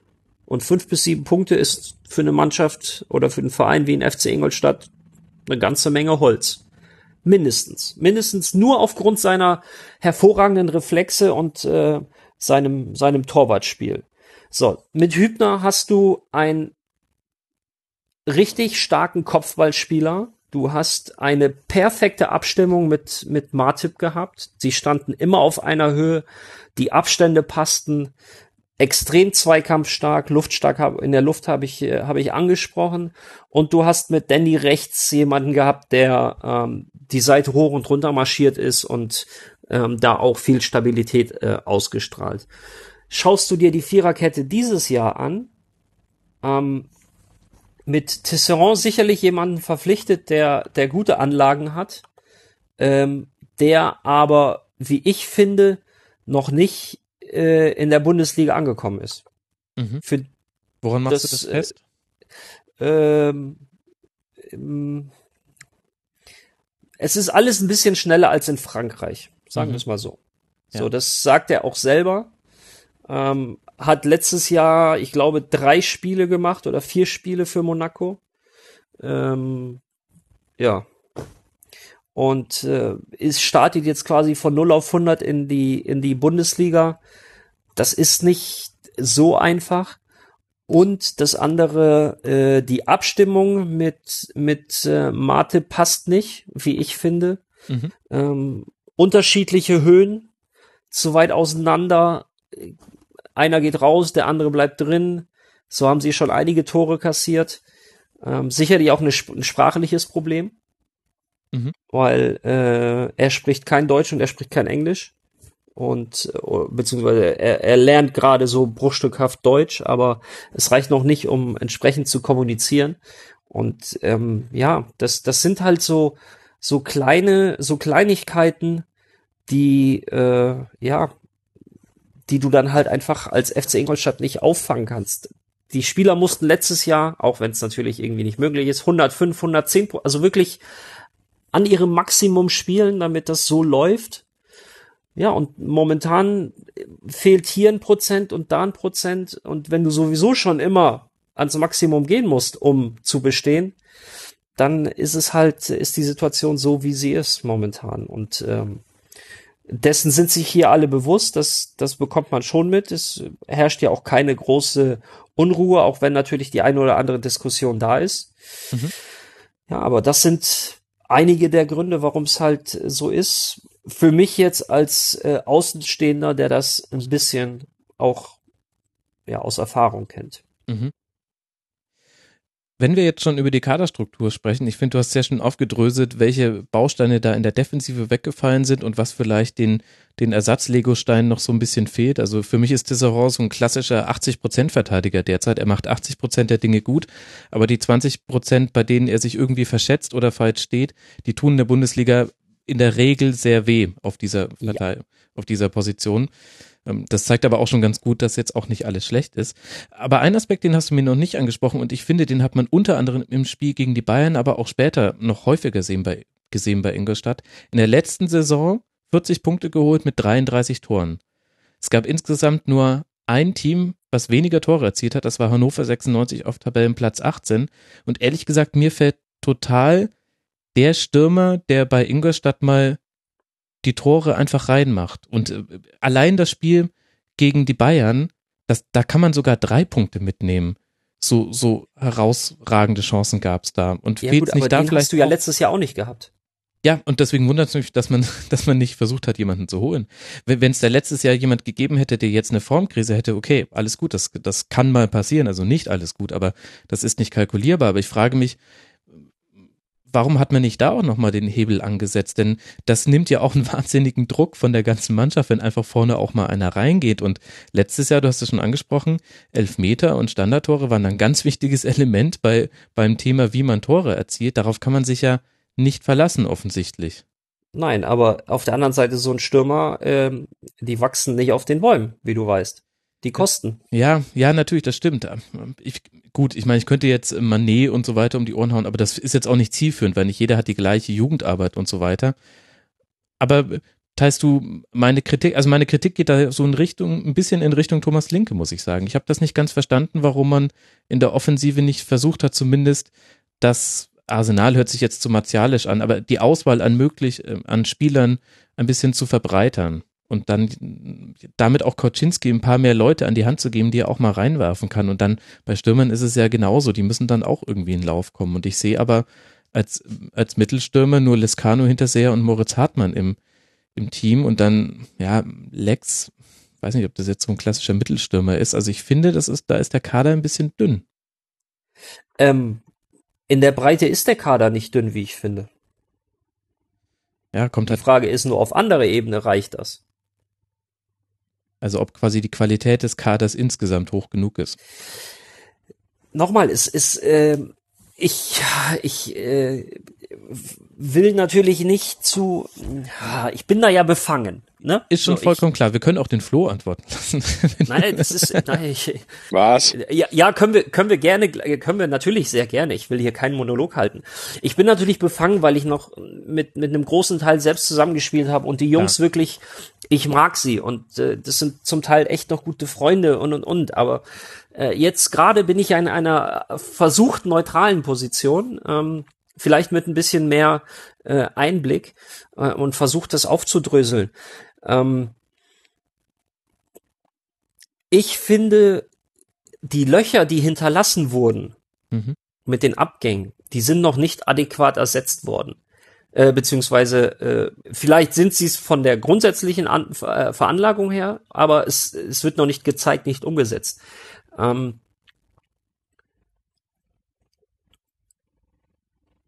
ich habe das, ich habe, ich habe zu Rambo eben gesagt, der hat, der hat Spiele gewonnen. Ähm, ich habe zu Hübi gesagt, er hat, er war wahnsinnig zweikampfstark, er hat wahnsinnig viel Stabilität verliehen. Das war ein Grund, warum letztes Jahr 33 Tore gereicht haben für so viele Punkte, weil du nämlich wenig bis gar nichts zugelassen hast. Mhm. Selbst die Bayern, Flo hat's angesprochen, die Bayern haben sich letztes Jahr extrem schwer getan gegen Ingolstadt. Dieses Jahr auch, weil man es genauso gemacht hat wie letztes Jahr. Bei den anderen Spielen war man aber etwas offener. Mhm. Ge dem Gegner fällt es leichter, Tore zu schießen. Und ähm, das ist aber, das ist aber so der Kern oder war der Kern des Ingolstädter Erfolgs, dass der Gegner eben nicht leicht Tore geschossen hat, dass es immer extrem ungemütlich war, dass es extrem nervig war, gegen Ingolstadt zu spielen. Und davon ist momentan einfach nichts zu merken. Und äh, äh, klar kannst du hingehen und sagen, ja, wir kaufen uns, wir holen uns einen Stürmer. Theoretisch, das Geld ist nicht dafür da. Ähm, aber wenn es da gewesen wäre, du holst dir einen Stürmer, der, der schießt mir 15, 18 Tore in der Saison, hilft aber nix, wenn du immer zwei schießen musst, um nicht zu verlieren. Ja, stimmt. Da werden wir später bei Werder noch drüber reden, wie wichtig dann doch auch eine Abwehr ist, zumindest im sogenannten Longtail. Das, klar, aber letztlich drehen wir uns dann auch argumentativ im Kreis. Ich glaube, es ist ja auch nicht, wenn es jetzt einfach zu lösen wäre, dann würde ja auch Thomas Linke oder Kauczynski würden hingehen und würden sagen, gut, dann, äh, dann lösen wir das doch jetzt einfach, ist ja ganz easy. Aber so ist ja tatsächlich der Fußball nicht und es ist alles sehr komplex. Aber ich würde schon gern den Flo als jemanden reinholen, der Ingolstadt ein bisschen mehr aus der Ferne und ja. äh, betrachtet. Wie siehst du denn jetzt die Perspektiven? Ich meine, tabellarisch sieht das natürlich alles andere als gut aus. Ein 18. Platz sieht nie gut aus, außer man dreht die Tabelle um. Es sind äh, vier Punkte Rückstand schon auf den äh, Nicht-Relegationsplatz auf Darmstadt und nur vier Tore erzielt nach sieben Spielen, dafür schon 14 kassiert. Was glaubst du denn, was jetzt dann passieren muss, dass man in den kommenden Spielen da den, den ergebnistechnischen Umschwung hinbekommt? Es, das nächste Spiel ist ein Heimspiel gegen Borussia Dortmund. Unangenehm. Dann auswärts bei der Eintracht im DFB-Pokal und dann auswärts bei Mainz. Da kann man wahrscheinlich direkt da oben sein Hotel beziehen auswärts bei Mainz und zu Hause gegen Augsburg. Das heißt, dann kommen mal zwei Gegner anderer Couleur. Also was Ingolstadt äh, wirklich in erster Linie schaffen muss, ist äh, wieder eine ähm, Harmonie reinzubringen, dass Trainer, Mannschaft und alle wirklich äh, an einem Strang ziehen und eben sagen, okay, so wollen wir spielen und so ziehen wir es auch durch. Und wenn wir dann am Ende 2-1 verloren haben, ja, scheiße, dann hat es halt nicht gereicht. Aber das war unser Plan und das ist unser Weg und so wollen wir durchgehen. Und das ist halt momentan offensichtlich nicht der Fall, wenn ich höre, welche Diskussionen da stattfinden und mhm. wenn ich vor allem auch höre, wie Koczynski sich äußert. So. Und dann gibt's natürlich den Fall, dass man sagen muss, dass sich Ingolstadt halt auch äh, da sehen muss oder äh, anerkennen muss, was es ist. Nämlich für mich halt ein Kandidat, der, der froh sein kann, wenn er am Ende des Jahres auf Platz 15 steht. Und dann muss Richtig, man sich fragen, wie schafft man das? Wie schafft man das? Mhm. Und mit welcher Spielweise und mit welcher Anlage im Spiel schaffe ich das? Und Ingolstadt muss dahin kommen, dass die Gegner wieder so wie Pep Guardiola hat, glaube ich, letztes Jahr äh, die zwei Spiele, die er am wenigsten gemocht hat, waren die Spiele gegen Ingolstadt. Der hat nach dem Heimspiel des Bayern, glaube ich, knapp 2-1 gewonnen, hat schon gesagt, äh, eine der besten Mannschaften in der Bundesliga. Jetzt nicht von der Qualität her, sondern wie sie gespielt haben in diesem Spiel, wie Hasenhüttel diese Mannschaft in diesem Spiel eingestellt hatte gegen die Bayern. Und das müssen sie auch wieder schaffen. Und dann gibt es natürlich auch den Umstand, wenn man mal guckt, wer hat eigentlich letztes Jahr die Tore geschossen für Ingolstadt und wie viele. Mhm. Also ich sehe da in der Statistik Moritz Hartmann mit 13, wovon gefühlt wahrscheinlich 12 Elfmeter waren. Ich glaube neun äh, waren es tatsächlich, ja. Oder neun, ja. Lukas Hinterseher mit sechs und dann geht's los mit drei, zwei, zwei, zwei, eins, eins, eins, eins, eins, eins, eins. Ja. Ähm, Matthew Leckie drei, Matip, Matip Innenverteidiger zwei, Lex zwei, Lescano Mittelstürmer zwei. Ausrufezeichen. Ähm, und da sieht man eben schon, dass halt auch diese Abhängigkeit von diesen Stürmertoren von Moritz Hartmann da waren, in, in Anführungszeichen die Abhängigkeit der Elfmeter da war. Und halt, plus, äh, ganz ja. kurz, Flo, plus natürlich die defensive Stärke. Genau. Das gehört halt einfach, das gehört einfach zusammen. Du, es war halt einfach so, dass es extrem schwer und unangenehm war, Tore gegen Ingolstadt zu schießen, so, aber jetzt, ich wollte dich nicht unterbrechen. Aber das war nee, mir nee, wichtig, also, nee, dass, dass das einfach dazugehört. Nicht nur äh, die Abhängigkeit von Elfmetern und, und, und, äh, weil die ist, äh, du, das nimmt jeder, jede Mannschaft natürlich gerne an. Das funktioniert aber trotzdem nur, weil die Defensive so, äh, so funktioniert hat. Ja. So, und jetzt bitte ja, und dann, wenn ich mir dann, was ich, was ich immer sehr gerne mache, wenn, wenn man so eine größere Bilanz zieht, ist sich die Jahrestabelle anzuschauen, also die Tabelle mhm. seit, seit Januar. Und da ist Ingolstadt halt einfach äh, von den Mannschaften, die seit Januar dabei sind, also minus die Absteiger, vorletzter, nur der HSV äh, hat ja drei Tore weniger geschossen. Also beide 21 Punkte in 24 Spielen geholt plus Ingolstadt 38 Gegentore in 24 Spielen. Da haben mehr nur, lass gucken, Hoffenheim 39, Darmstadt 41 und Werder 51. Mhm. Ähm, ja, und da sieht man natürlich schon so ein bisschen, wo steht Ingolstadt, wo kommt es her und äh, wo, wo sollten sie angesiedelt sein. Und ja, um deine Frage nochmal zusammenfassend zu beantworten, Einheit zwischen Trainer und Mannschaft absolut das A und O, das jetzt da sein muss. Mhm. Wenn ich mir was wünschen könnte, dann wäre es ehrlich gesagt tatsächlich wieder Rückkehr zum Pressing, denn ich glaube, dass das auch tatsächlich die Abwehr entlastet. Also wenn du den Gegner kommen lässt und quasi erst im, in, in der eigenen Hälfte den Gegner anläufst, dann stehst du automatisch tiefer, dann werden individuelle Fehler, die eben jetzt passieren, das Warum, das haben wir jetzt schon herausgearbeitet, äh, die passieren dann leichter und werden härter bestraft. Und ich glaube, das ist Ingolstadt in, in der letzten Saison auch zugute gekommen. Die Position der Ballgewinne, die man hatte, die war einfach sehr tief in Richtung des gegnerischen Tores. Das heißt, oft sind die Gegner gar nicht so, gar nicht so nah eigentlich dem Ingolstädter Tor gekommen. Es war dann auch, es war eigentlich die Hauptaufgabe für die Verteidiger war eher, mit ihrem Deckungsschatten zu arbeiten und den, die grüne Wiese hinter ihnen irgendwie so im Auge zu behalten, dass man da nicht überrannt wird auf den Außenpositionen mit Vertikalpässen. Aber das hat es, glaube ich, insgesamt auch ein bisschen leichter gemacht, hat auch so ein bisschen, die Defensivaufgaben waren ja tatsächlich auf elf Schultern lagen die oder auf zehn Schultern. Dann den Torhüter dann vielleicht doch mal rausnehmen. ähm, ich glaube tatsächlich, dass das so ein bisschen, das kann dieses Team spielen. Das, äh, da tun die Abgänge zwar immer noch weh, aber das geht auch mit diesen Abgängen und deswegen, wenn ich mir quasi was wünschen könnte, ist jetzt nicht so, dass ich da emotional wahnsinnig tief involviert bin, ehrlich gesagt, aber dann würde ich fast sagen, man hat gesehen, das funktioniert. Ich, ich glaube, so eine Pressing-Mannschaft, man sieht es an anderen Beispielen, über die noch sprechen werden, damit kommen andere Gegner nicht so gut zurecht in der Bundesliga, auch im Jahr 2016 Jetzt mit der neuen Saison nicht. Deswegen, ich glaube, das wäre nicht schlecht, dahin wieder ein bisschen mehr zurückzukehren. Ja, Ausrufezeichen. Ja, Amen. Ja, sauber. Amen, Max. Sauber. Dann, wenn wir jetzt dann schon arm gesagt haben, dann müssen wir aber auch noch modest sagen. Also, weil über den FC haben wir jetzt äh, noch gar nicht so wirklich gesprochen. Wir müssen es jetzt auch nicht exzessiv machen. Modest, finde ich, ist ein ganz wichtiger Faktor. Man sieht, wie unglaublich wichtig beim FC sind es ja gar nicht Neuzugänge, die spielbestimmend sind jetzt auch für dieses tolle Ergebnis in dieser Saison bisher, sondern eher diejenigen, die man nicht hat gehen lassen. Und da gehört eben Modest dazu, da gehört Hector dazu, da gehört Antimo Horn dazu. Alles drei wahnsinnig wichtige Stützen. Man sieht, wie gut es auch dieser Mannschaft tut, dass die sich einfach kennt jetzt über, über lange Zeiten schon. Ich finde, der FC hat inzwischen wirklich ein tolles Ballbesitzspiel. Höger und Lehmann waren jetzt in dem Spiel in der Zentrale sehr, sehr wichtig. Ein Timo Horn hinten drin zu haben, schadet auch nicht. Hat man gegen die Bayern gesehen in der letzten Woche. Also ich muss sagen, Ralf, der FC ist auch derzeit wirklich ein sehr gutes Team. Ich gucke denen außerordentlich gerne zu.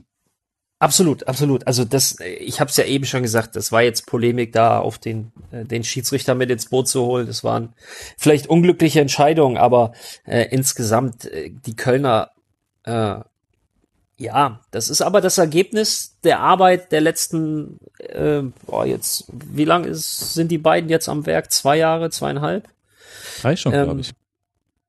Oder sind es schon drei?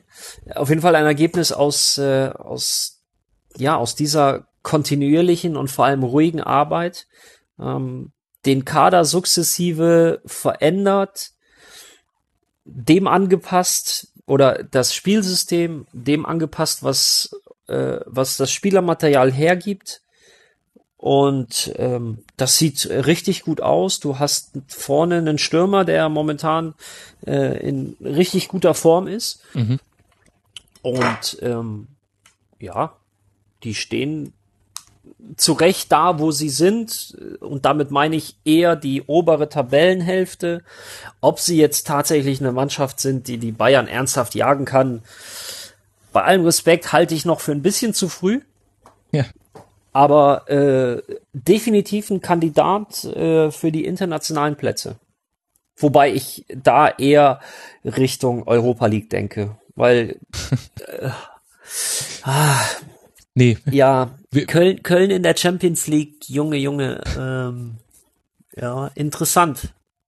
Nee, das, äh, das wird erst unter Trainer Lukas Podolski 2038 dann tatsächlich stattfinden. Nein, aber ähm, du hast recht, die Kölner momentan wirklich in einer sehr, sehr guten Verfassung und mit momentan meine ich noch nicht mal die letzten drei Wochen, sondern ähm, ich fand auch letztes Jahr, und das war für mich auch so ein, so ein bisschen eine Reifeprüfung. Sie sind nicht gut in die Rückrunde gestartet und dann hat, äh, hat Schmatke da noch mal so ein bisschen ja, gemahnt, sage ich mal. Ähm, und dann haben sie, haben sie den Arsch hochgekriegt und haben sich da gefangen. Und ich finde, das ist auch ein Zeichen von Reife, von, von Qualität. Mhm. Flo, möchtest du noch irgendetwas ergänzen in unserer Eloge auf den FC? Ich kenne einige Hörer, die suhlen sich jetzt gerade in diesem Audiosegment. ähm, nee, macht Spaß. Köln momentan, Köln fand ich letztes Jahr auch schon gut. Köln finde ich insgesamt seit, seit Stöger Schmatke gut ähm, faszinierend, die Entwicklung zu sehen und ich bin einfach nur gespannt, wo es hingeht diese Saison und ich bin da aber bei Ralf und sehe sie so zwischen fünf und acht am Ende der Saison. Mhm. Was aber ein großer Erfolg wäre, wenn es fünf ist. Die Frage, wo es hingeht, kann ich dir übrigens beantworten. Nach Berlin. Da spielt man jetzt dann gegen die Hertha. Köln, eins von vier Teams, das noch ungeschlagen ist in dieser Bundesliga-Saison und ein weiteres Team direkt auf dem Platz drei dahinter ist Raber Leipzig die haben gespielt beim VfL Wolfsburg und jetzt haben wir auch ja wieder beide Diskussionen, die wir führen können. Eine, warum läuft hier alles so schlecht und eine, warum läuft hier alles so gut. Kurz zum Spiel, auch hier hatten wir einen verschossenen Strafstoß. Wie könnte es anders sein? Emil Vosberg verschießt in der Halbzeit eins. Aber in Halbzeit 2 macht es dann sehr, sehr viel besser aus 18 Metern. Sehr, sehr schöner Schlenzer zum 1 zu 0. Die drei Punkte damit eingetütet und eben, wie gesagt, Platz 3 nach sieben Spielen. Und bei Wolfsburg-Greif ist mir aufgefallen, dass man gerade in der Zentrale erschreckend wenig Zugriff hatte. Demme konnte machen, was er wollte auf Leipziger Seite. Und ich tue mich ein bisschen schwer. Also, äh, du warst ja jetzt auch schon mehrmals mit dabei. Wir haben da auch schon mal drüber diskutiert, wie groß ist die Rolle des Kopfes äh, im Fußball und äh, ist Einstellung ein Argument? Das haben wir vorhin ja auch schon nochmal diskutiert. Und bei Wolfsburg komme ich aber tatsächlich von diesem Gedanken nicht los, dass ich den Eindruck habe, wir haben hier ähnliche Phänomene, wie wir es jetzt auch schon an dem Spieltag schon bei anderen Mannschaften gesehen haben. Zum einen, es ziehen nicht alle am selben Schrank, Strang. Also die Mannschaftsteile fallen manchmal etwas auseinander und manchmal fehlt auch wirklich dieser letzte Schritt in den Zweikampf. Also ich, den Gegnern wird es jetzt auch nicht gerade schwer gemacht, gegen den VfL Wolfsburg offensiv was zu kreieren. Richtig. Ähm, Wolfsburg ist auch so eins meiner Lieblingsthemen äh, bei Bundesliga, weil diese Mannschaft, dieser Kader so unfassbar viel hergibt mhm. und es kommt einfach so wenig bei rum und ähm, da sehe ich tatsächlich die sportliche Führung einfach äh, in der Verantwortung. Also Trainer und, Dieter Hecking. Ja. ähm, und das äh, ist jetzt nicht so, dass das äh, gerade mal eine Phase ist äh, von vor äh, oder äh, von vier Wochen, wo du jetzt sagst, hey, okay, das ist jetzt, da läuft's jetzt gerade nicht und ähm, das geht dann schon wieder, sondern das ist jetzt seit äh, 14, 15 Monaten. Also letztes Jahr immer noch getragen irgendwie. Ähm, da war zwischendurch immer mal so das Aufblitzen einer individuellen Qualität mhm. und die Spiele wurden gewonnen. Aber davon ist auch dieses Jahr, finde ich, nichts zu sehen und ich sehe auch keine Entwicklung. Zumindest nicht in die positive Richtung. ja. Ja, die berühmte. Und das jetzt über einen längeren Zeitraum. Mhm. Nochmal, wenn es jetzt genau. wirklich gerade eine Phase wäre, weißt du, dass sie eine gute letzte Saison gespielt haben und äh, gut gestartet und jetzt mal vier Spiele nicht gewonnen. Das kommt alles mal vor. Das finde ich nicht tragisch. Das ist völlig normal im Fußball. Aber das ist jetzt, äh, finde ich, das sind jetzt schon anderthalb Jahre, in denen relativ wenig zu erkennen ist.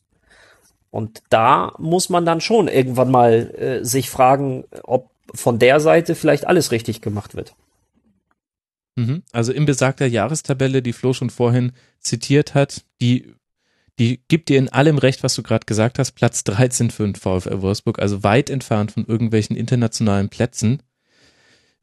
Flo, ich hatte so ein bisschen den Eindruck, Hacking hat schon in der letzten Saison ein ganzes, ein ganzes Instrumentarium an möglichen Einflussmöglichkeiten auf die Mannschaft versucht. Er hat es mit öffentlichem Druck versucht, er hat einzelne Spieler extrem abgewatscht, da erinnere ich zum Beispiel an Bastost.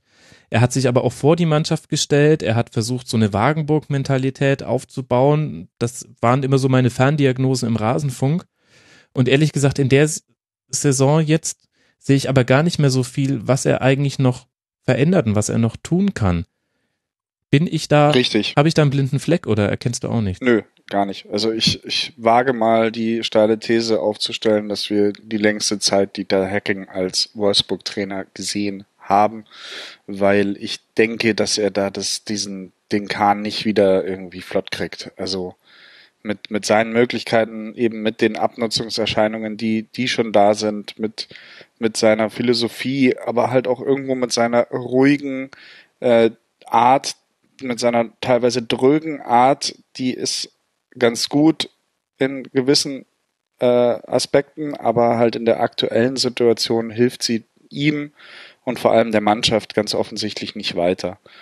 Und ja, Wolfsburg ist wirklich so ja, also so wirklich so in so einem richtigen äh, Tristesse-Modus irgendwie angekommen. Irgendwie hat man auch das Gefühl, da hat keiner so richtig Bock für die zu spielen. Das geht ja schon mit, mit Julian Draxler los mhm. und ähm, auch die Mannschaft, wie sie jetzt so zusammengestellt ist. Man, man, man ahnt die Idee dahinter, aber irgendwie, ah, es ist auch wieder doch nicht so und dann ist Benaglio immer noch Kapitän, sitzt aber nur auf der Bank und Castells ist wiederum einer, der, der einem auch so ein Spiel mal wieder kaputt machen kann, auch wenn er gestern jetzt nicht den Elfmeter zu einem Gegentor verschuldet hat, aber er hat zumindest halt den Elfmeter verschuldet. Ja. Und ja, also es ist irgendwie so, ja, mh, hm, schwierig.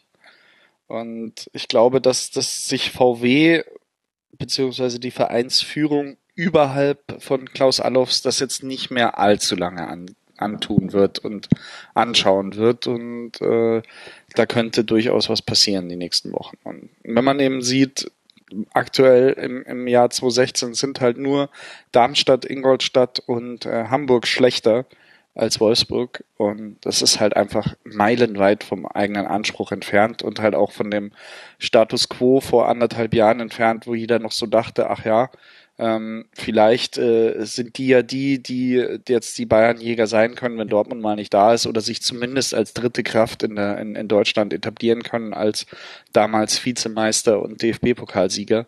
Und das ist einfach so dermaßen äh, zugrunde gegeigt worden durch uninspirierte äh, Leistungen und äh, durch einen uninspirierten Kader und ja, letztlich für mich Spieler, die da irgendwie auch gar nicht spielen wollen.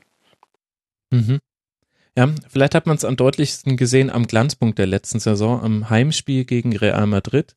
Das war ein VfL Wolfsburg, was man in der Bundesliga so äh, fast gar nicht gesehen hat über eine komplette Saison hin und gerade die Diskrepanz zwischen dem, was man da auf den Platz gebracht hat und dem, was man dann in der Bundesliga Rückrunde und jetzt auch in dieser Hinrunde auf den Platz bringt, die ist schon echt hoch, das muss man sagen. Ich bin gespannt. Aber dieses Spiel war halt auch echt Gift für die Mannschaft oder für diese ganzen Vereine, weil sie, weil dieses eine Spiel so viel irgendwie übertüncht hat, so. Und mhm. in, in, den Köpfen des einen oder anderen ist man immer noch irgendwie so die Mannschaft, die Real Madrid geschlagen hat.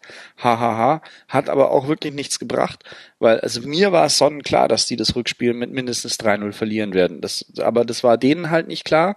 Und jetzt sind sie halt in ihrem Gefühl immer noch die Mannschaft, die Real 2-0 geschlagen hat und wir können es ja doch eigentlich und eigentlich sind wir doch so ein bisschen die geilsten, aber nee, seid ihr nicht. Ihr seid Wolfsburg und ihr seid 14. So, mhm. Punkt. Und ihr schießt keine Tore.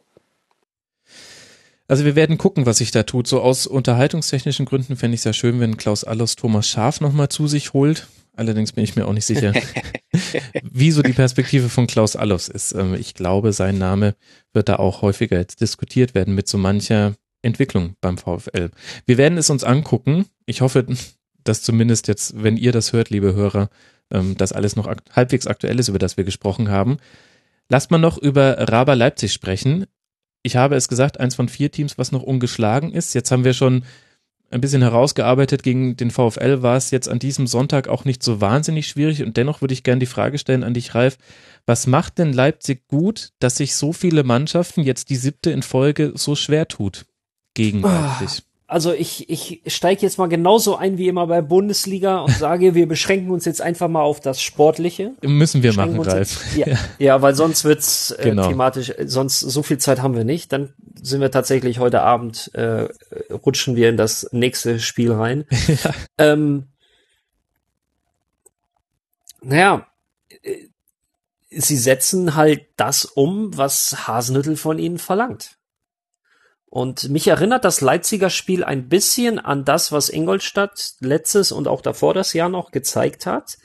Mit dem Hinweis, dass da jetzt aber schon auch eine andere Qualität auf dem Platz steht. Also, mhm. ähm, das sind nochmal, ich hoffe, ich trete meinen alten Jungs jetzt nicht zu nahe damit, aber das, was Leipzig da aufbietet, das ist schon nicht so schlecht, was sie da ähm, auch auf dem, auf dem, äh, auf dem Spielberichtsbogen haben. Und ähm, sie spielen extrem schnell, extrem giftig, wie ich finde, sind sehr, sehr clever in den Zweikämpfen.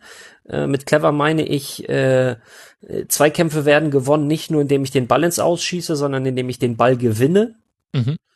Ähm, setzen den Gegner unter Druck, zwingen ihn zu Fehlern und ähm, haben halt auch einfach, äh, ja, extrem viel Tempo. Glaubst du, dass Und das vielleicht so eine Sache sein könnte, wo man jetzt einen gewissen Ermüdungseffekt im wahrsten Sinne des Wortes sehen könnte? Denn ich finde auch der Einsatz ist extrem, die Geschwindigkeit ist auch extrem und ich frage mich, wie lange trägt sich das tatsächlich über eine Saison bei einer ja doch sehr jungen Mannschaft? Ähm, körperlich trägt es sich, glaube ich, sehr lange, weil äh, sie genug Material zur Verfügung haben, ähm, mhm. um halt auch entsprechend zu wechseln. Ja.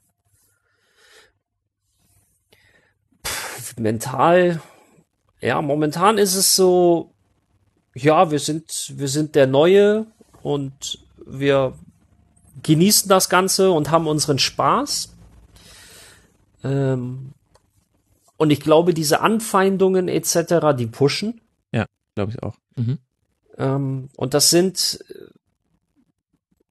wo wir wieder beim mentalen Aspekt wären, das sind so kleine Prozentpunkte, die gepaart mit dieser hohen individuellen Qualität, nicht nur spielerisch, sondern auch, auch physisch, ähm, ja, im Prinzip eine Erklärung für das sind, was da gerade tabellarisch los ist. Mhm. Und sich das auch ähm, nicht besonders viel relativieren wird. Also ich sehe Leipzig am Ende nicht auf neun. Ja. Kann man sich tatsächlich Sondern gerade nicht so vorstellen. Davor. Ja, ja, ja, davor. Also ich, ich lehne mich ganz weit aus dem Fenster und sage, Leipzig wird in der oberen Tabellenhälfte landen. Irgendwo zwischen neun und fünf.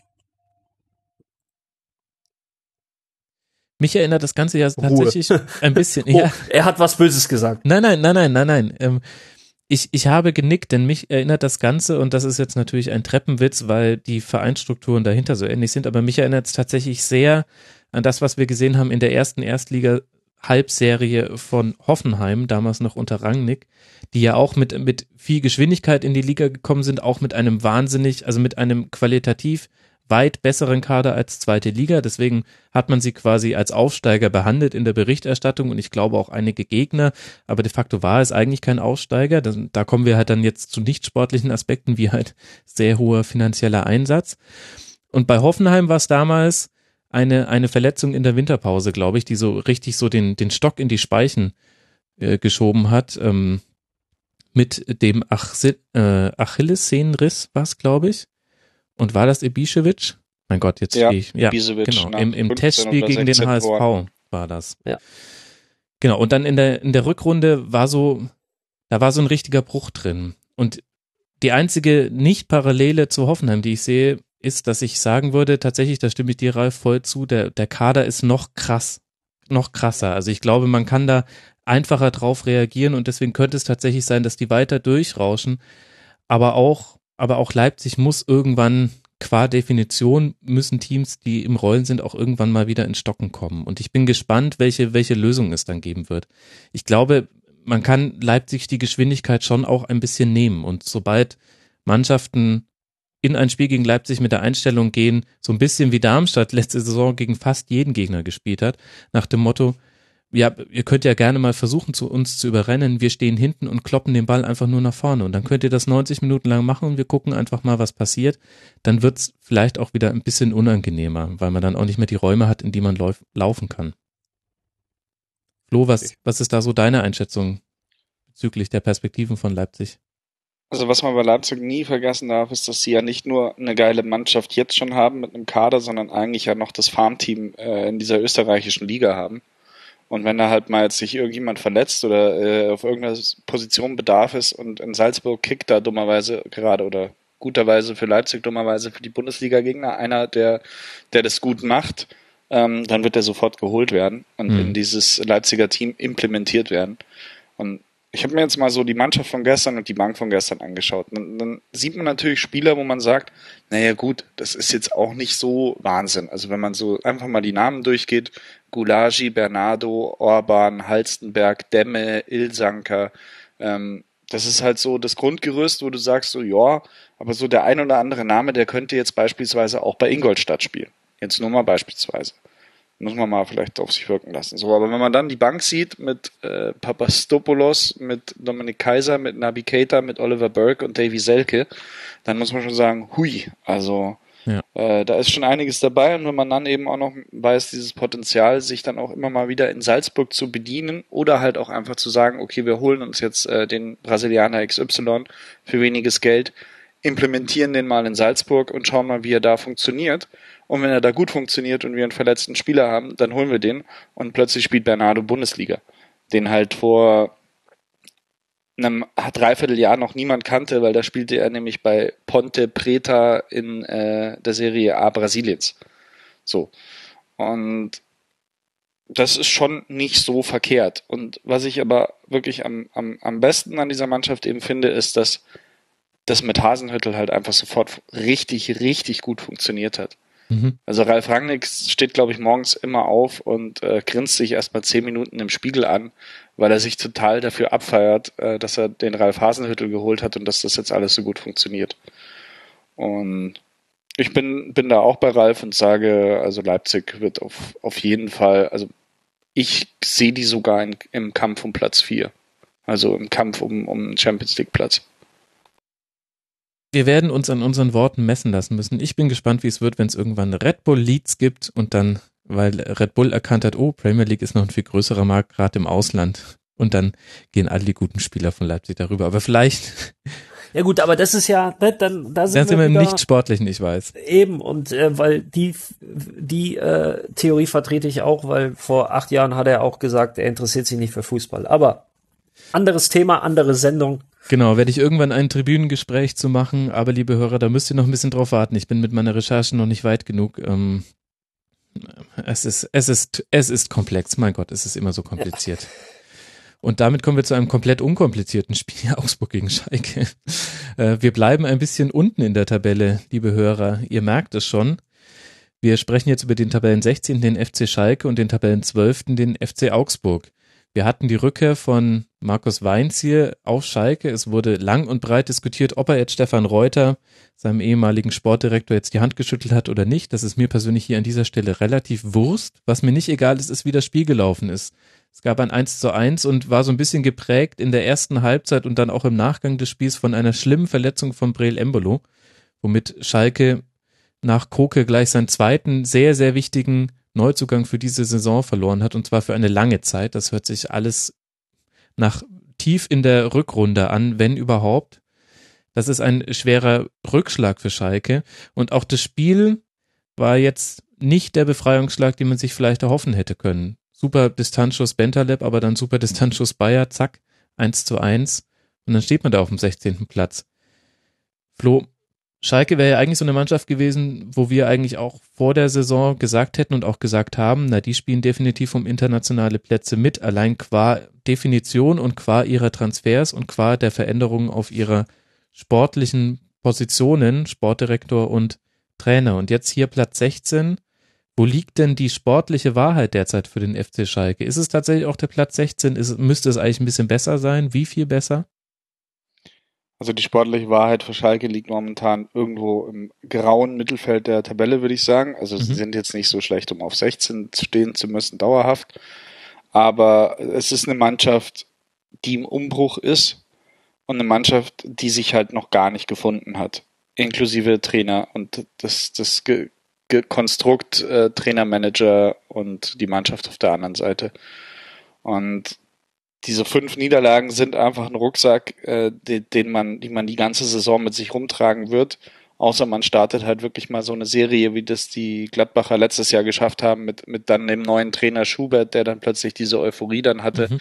so dass sie halt wirklich nochmal durchgestartet sind. Aber normalerweise eine Mannschaft, die mit fünf Niederlagen am Stück 005 startet, äh, hat diesen Rucksack die ganze Saison dabei. Und ähm, ja, wenn man sich die Mannschaft anschaut, ist es natürlich schwierig, da, da jetzt viel Positives zu erkennen, aber sie ist halt auch nicht so schlecht, dass sie jetzt gegen den Abstieg spielen müsste. Es gibt halt einfach noch so ein paar Elemente, die jetzt noch da neu dazugekommen sind, die jetzt noch nicht so richtig gut funktionieren. Also Bentaleb, ja, schönes Tor, aber manchmal wirkt er auf mich auch noch so ein bisschen deplatziert. Mhm. Äh, Baba ist, ist für mich noch, weit, aber logischerweise noch meilenweit von dem entfernt, was er für Augsburg in der vorletzten Saison gezeigt hat. Ähm, die Saison bei Chelsea hat ihm ehrlich gesagt gar nichts gebracht. Ähm, dann hast du einen Stambuli, von dem weiß ich nicht, was ich halten soll. Und dann hast du einen Conor Plianka, der, der noch irgendwie so überhaupt noch nicht angekommen ist in der Bundesliga oder bei Schalke. Ähm, der jetzt aber in Abwesenheit von Embolo und Koke eigentlich zeigen muss, dass er jetzt so der wichtigste Neuzugang vielleicht ist, vor allem mhm. halt offensiv. Ähm, da weiß ich auch nicht, ob er es kann. Und dann hast du halt dieses, ja, eigentlich war jetzt Huntela raus durch Embolo und äh, Schalke hat, hat sich mit Embolo vorne halt auch irgendwie leichter getan, weil er halt ein agilerer Spielertyp ist, ein Spielertyp ist, der, mit dem er halt ein bisschen mehr Fußball spielen kann, auch im Mittelfeldbereich. Und äh, ja, und jetzt muss halt, in Anführungszeichen, muss äh, Huntelaar da wieder vorne rein. So, und, und dann gibt's noch einen Max Meyer, wo du eigentlich denken hättest können, ja, durch dieses Olympiaturnier, wo er gewachsen ist, wo er eine gute Größe war, wo er, wo er das Tor im, im Finale sogar gemacht hat gegen Brasilien. Ähm, das ist jetzt so ein Spieler, von dem erwartet man jetzt einfach so den Durchbruch und den nächsten großen Schritt auch zu einer Größe in der Nationalmannschaft, aber damit verbunden halt auch zu, zu einem, einer prägenden Gestalt im, im Spiel des FC Schalke 04. Aber auch das ist jetzt zu dem Zeitpunkt noch nicht da, auch natürlich bedingt durch die Olympianachwehen. Mhm. Ähm, also es gibt halt so ein paar Felder, so ein paar, paar äh, Dinge, wo ich sage, hm, schwierig, da müssen sie echt noch ran und da müssen sie halt echt noch beißen und dann, dann wird's halt bis jetzt, denke ich, äh, Hinrunde, die nächsten zehn Spiele dann eher auf so eine Bilanz äh, äh, 3-3-4 oder 4-3-3 rauslaufen. Ja, und damit ist man dann irgendwann vielleicht auf Platz 11 angekommen, aber ja, schwierig, Übergangsjahr. Mhm. Und, und ein Name, den man, den man da noch nicht genannt hat, äh, ist ja Leroy Sané, darf man ja nicht vergessen. Da, da gab es ja noch diesen nicht ganz so untalentierten Kicker, der jetzt auch nicht mehr auf Schalke spielt. Ich frage mich manchmal, Ralf, so ein bisschen, wie man diesen ganzen Umbruch bei Schalke bewerten würde, wenn nicht mit Weinziel und Heidel zwei sehr erfolgreiche Menschen dorthin gewechselt werden und man hat quasi deren vergangenen Erfolg so ein bisschen auf Schalke projiziert, hat dann vielversprechende Neuzugänge gesehen und irgendwie hatte auch ich so ein bisschen die Erwartung, ja, das muss ja von Beginn an laufen. Aber eigentlich ist es ja vollkommen verständlich, Flo hat es ja gerade sehr gut erklärt, warum das jetzt gerade nicht hinhaut. Wenn man dann auch noch auf die Verletzten mitschaut, haben wir auch schon angesprochen, ja, das, das, das ja, Umbruchssaison, das ist tatsächlich das, was unterm Strich hängen bleibt. Naja, die Frage ist jetzt, wie gehen wir an diese Diskussion ran? Ähm, eher positiv oder eher negativ? Das, das Na, neutral. geht beides. ja, ähm, neutral halte ich für relativ schwer in dem Punkt. Äh, ganz einfach aus dem Grunde, weil äh, Übergangsjahr Schalke 04, äh, das Thema kenne ich auch aus, aus der letzten Saison. Also irgendwann ist mal gut mit den Übergängen, wie ich finde. ja, okay. Ähm, das wäre jetzt die negative Herangehensweise. Ähm, weil ich habe so, ähm, hab so ein bisschen das Gefühl, bei aller Ruhe, die man natürlich haben sollte und auch Geduld, ein ganz neues Führungsduo und und und, ist alles richtig. Ähm, um jetzt am Ende der Saison oben zu landen. Ich meine noch nicht, ich meine nicht erster oder zweiter, sondern vierter, fünfter, sechster möglicherweise. Wenn man sich das wünscht, braucht man eine Meistersaison von jetzt an. Mhm. Und das sehe ich nicht. Also eine Meistersaison ab dem achten Spieltag wird Schalke nicht spielen. Ähm, das heißt, mit diesem Start wird Schalke am Ende Achter, Neunter, Zehnter. Wenn man damit zufrieden ist, ist das vollkommen in Ordnung. Halte ich für legitim. Wenn man, wenn man, wenn man sagt, wir haben schon wieder oder äh, wir nehmen dieses Übergangsjahr auch das zweite in Folge hin, und sind zufrieden mit dem achten, neunten Platz, dann ist das okay, dann in Ordnung.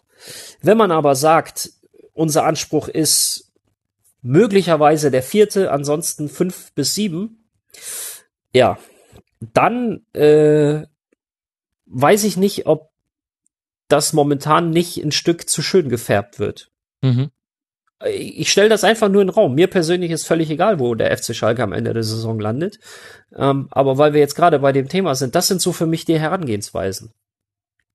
Ja, es hat auch so ein bisschen die Frage nach den möglichen Konsequenzen. Also so arg viele Register kann jetzt auch der Verein als ähm, übergeordnetes Konstrukt verstanden auch nicht mehr ziehen. Also ich glaube, ich glaube ehrlich gesagt, äh, die Prognose ist genau richtig. Die werden irgendwo im Mittelfeld landen und man wird damit eigentlich nicht zufrieden sein, aber ja, man, man muss es akzeptieren und man muss auch akzeptieren, dass man eigentlich die Hebel, die man normalerweise in solchen Situationen bewegt, in der Vergangenheit ein bisschen zu oft bewegt hat. Es, es gab viele Trainerwechsel, äh, hohe Fluktuation im Kader.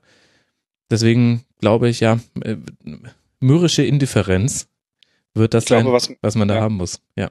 Was man kann, man ist natürlich irgendwo beim Thema schon, was kann man Heidel und Weinz hier letztlich schon vorwerfen oder was haben die vielleicht falsch gemacht? Ich habe so den, ein bisschen das Gefühl, dass Weinziel vielleicht gleich zu viel auf einmal versucht hat Mhm. und damals jetzt, jetzt auch schon den ein oder anderen Spieler, alten Spieler so ein bisschen vor den Kopf gestoßen hat, auch hier und dort in, in, in der ein oder anderen Hinsicht.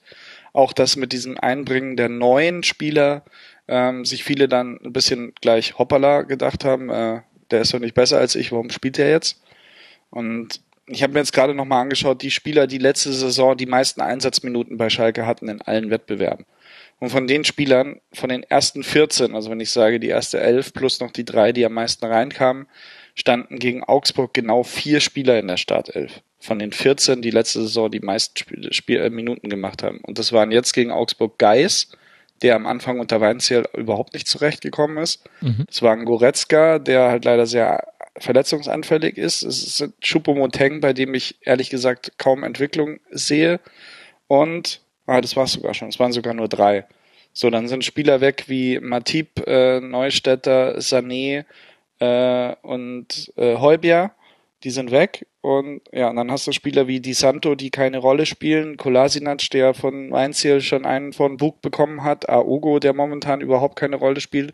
Kaisada, der auch schon mal äh, plötzlich gar nicht mehr im Kader stand. Äh, unter unter Weinziel und Huntela, der jetzt eigentlich schon Dead Man Walking war, nachdem Ambolo äh, jetzt so ein bisschen eingeschlagen ist und jetzt plötzlich doch wieder gebraucht wird. Ja, in dieser Gemengelage sieht, sieht man halt dann schon recht gut, dass Weinziel halt vielleicht ein bisschen zu viel auf einmal versucht hat. Und Mhm. jetzt wieder ein bisschen gegensteuert. Jetzt ist dann Geist wieder da. Vielleicht war es aber auch der Anspruch, dass er gesagt hat, mit, mit im Verbund mit Heidel, hey, allen Alten, weil alles Alte, was bei Schalke da war, war ja jetzt auch nicht besonders gut. Äh, den, den äh, geben wir jetzt erstmal einen mit und sagen, äh, ihr seid jetzt hier nicht sakrosankt, ihr seid jetzt hier nicht gesetzt, ihr seid jetzt hier nicht die alten äh, Schalke-Stars, sondern jetzt weht ein neuer Wind und wer sich hier nicht bei mir nicht zeigt, der, der steht auch mal nicht im Kader. Ähm, ist natürlich auch eine Maßnahme, aber im Verbund mit den Ergebnissen hat es halt irgendwo dafür gef dazu geführt, dass das jetzt alles noch nicht so wirklich gefestigt wirkt. Ja. Mhm. Und halt auch so ein Spieler wie Ben, Bene Hövedes jetzt wieder, wieder als Außenverteidiger einzusetzen, also ich weiß ich nicht, ob das die richtige Maßnahme ist, wenn ich rechts hinten keinen anderen habe. Also klar, du hast noch Naldo und Nastasic, äh, die, die, die vom Anspruch her und auch vom, vom, wie sie das Team aufgebaut haben, eigentlich Stamminnenverteidiger sein sollten, aber ja, drei sind halt dann auch einer zu viel irgendwie und äh, ja, schwierig. Echt schwierig, finde ich. Schwierig. Ich finde auch sehr schwierig, ehrlich gesagt, zu bewerten, was gerade bei Augsburg so los ist. Also wenn wir, wenn wir bei Schalke von einem krassen Umbruch sprechen, dann ist es bei Augsburg sehr viel sanfter verlaufen, aber Dirk Schuster hat schon seine eigene Handschrift mitgebracht aus Darmstadt und es ist aber nicht das, was er damals mit Darmstadt hat spielen lassen. Also man kann das nicht eins zu eins einfach auf den Club übertragen und ich finde dieses eins zu eins jetzt gegen Schalke ist für mich ein typisches FCA-Spiel im Jahr, in der Saison 2016, 2017. Nicht ganz Fisch, nicht ganz Fleisch. Ich habe Elemente gesehen, die haben mir sehr gut gefallen. Ich fand, dass Jonathan Schmid ein gutes Spiel gemacht hat zum Beispiel. Ich finde, dass die Mittelfeldzentrale mit Bayer und Katscha immer besser funktioniert. Bayer generell und mit Staphylides hat man mal wieder jemand auf links außen, der also so jetzt so ein bisschen an den früheren Barber erinnert. Aber ja, man lässt halt auch einiges zu. Es ist nicht so wahnsinnig kreativ im, im Erspielen von Chancen. Also, Ralf, du darfst mir da jetzt sehr gerne aus der Patsche helfen, wenn du kannst. Ich weiß überhaupt nicht, wo ich Augsburg hinstecken soll, außer dass ich sage, ja, zwölfter Platz nach sieben Spieltagen, das passt schon irgendwie. Äh, ja, ich, ich denke, mit dem Tabellenplatz äh, können sie leben. Ähm, Übergangsjahr, Fragezeichen, neuer Trainer. Ja, Haken. bei Augsburg tue ich mir auch irgendwie schwer. Ich muss demnächst mal wieder einen, einen Schwerpunkt zu Augsburg machen. Ich merke das schon. Dann lassen wir uns das mal erklären von jemandem, der bei Augsburg tiefer drin ist. Wenn wir jetzt so viele über In Umbrüche sprechen und darüber, wie neue Trainer eingegriffen haben in ihre Mannschaften, dann können wir auch hervorragend über den HSV sprechen. Der hat in Gladbach gespielt bei Borussia und ich würde diagnostizieren, Markus Gistol hat jetzt erstmal versucht, hinten irgendwie den Laden dicht zu machen und er hat ja auch sehr offensiv gesagt, schon direkt nach seiner Amtsübernahme, seine größte Aufgabe ist jetzt erstmal sich zu überlegen, wie viel Neues kann er den Spielern zutrauen. Und jetzt in diesem einen Spiel war es so, dass Gladbach nicht an Hamburg gescheitert ist, sondern, na gut, vielleicht an René Adler und ansonsten an sich selbst. Zwei verschossene Elfmeter, zwei riesige Chancen für Gladbach in der Nachspielzeit, beide nicht getroffen. Ein 0 zu 0, bei dem keiner so recht weiß, wie es zustande kam, außer vielleicht René Adler, der sehr gut gehalten hat.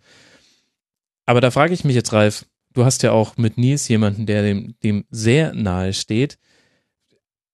Welche positiven Aspekte außer dem Punkt kann denn zum Beispiel der HSV aus diesem Spiel mitnehmen? Du fragst mich nach was Positives zum HSV. das war jetzt ein bisschen fies, ne? Das war fies, weil äh, Bundesliga-Zuschauer wissen ja, dass mein Verhältnis zum HSV exzellent ist. Aber du hättest ja jetzt sagen können, nichts. Verstehst? ich habe dir eigentlich ja, die Tür aufgemacht. Nein, ähm, ja, was kann der HSV mitnehmen, dass er auch aus so einem Spiel mit einem Punkt rausgeht? In Unterzahlen, das habe ich noch vergessen. In Unterzahl, sagen, ja. in mhm. Unterzahlen mit elf Metern und was weiß ich nicht alles. Ähm, ja. Aber da hört es doch eigentlich schon sehr früh auf. Ja, aber das ist, unterschätzt das nicht. Das ist viel. Zum einen ist es ein Punkt, also der Punkt ist der Punkt.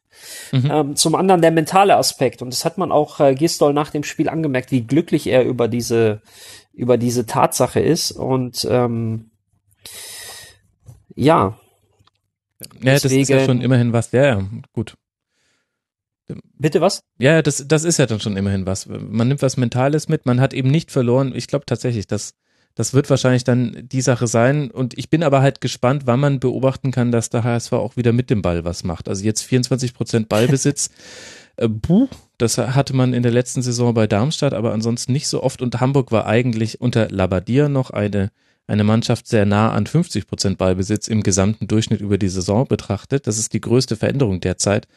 Und da frage ich mich schon, Flo, was da dann offensiv mal in den nächsten Wochen jetzt dann kommen soll. Jetzt spielt man zu Hause gegen die Eintracht, wir haben es vorhin schon angesprochen.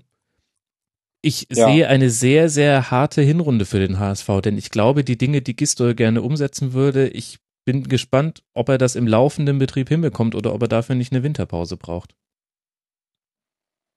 Gute Frage, weiß ich nicht. Ähm, ich sehe die Mannschaft halt momentan auch noch nicht wirklich da, äh, nach, so wirklich gut nach vorne spielen zu können. Also, aber was man sagen muss, letztlich, wenn man die letzten beiden Spiele betrachtet, unabhängig von Labadia oder äh, Gistol, oder die letzten drei, ist, dass sie zumindest wieder einigermaßen gut verteidigen können. Also mhm. es zumindest schaffen, äh, nicht mehr exorbitant viele Chancen des Gegners zuzulassen oder zumindest, na gut, Gladbach hatte schon viele Chancen, aber zumindest mal zu Null zu spielen. Gegen Bayern war ja gefühlt eigentlich auch ein zu Null Spiel, wenn nicht Kimmich da in der, in der kurz vor Schluss noch das, mhm. das, das Tor macht. Und ja, und offensiv, es kumuliert sich halt gerade viel halt auch in der ganzen Diskussion im Umfeld, in den Medien an, an Alan Halilovic. Mhm. Und ich finde, äh, Gisol hat genau das Richtige gemacht, ihn nämlich gegen Gladbach einfach mal gar nicht einzusetzen. Weil das einfach ein Spielertyp ist, den du in diesem Spiel, also man erwartet sich ja immer irgendwas von dem Spiel. Und ich glaube, Gistol hat sich ungefähr ziemlich genau das erwartet, was passiert ist. Nämlich äh, im Idealfall hat halt der eine Hamburger Konter gefehlt, der für, das 1 zu, für den 1 zu 0 Auswärtssieg gesorgt hätte. Aber ansonsten war das schon so ziemlich das, was er sich vorgestellt hat, nämlich Abwehrschlacht und äh, gut fighten und am Ende irgendwas mitnehmen. Und da wäre einfach der Halilovic auch verschenkt gewesen. Mhm.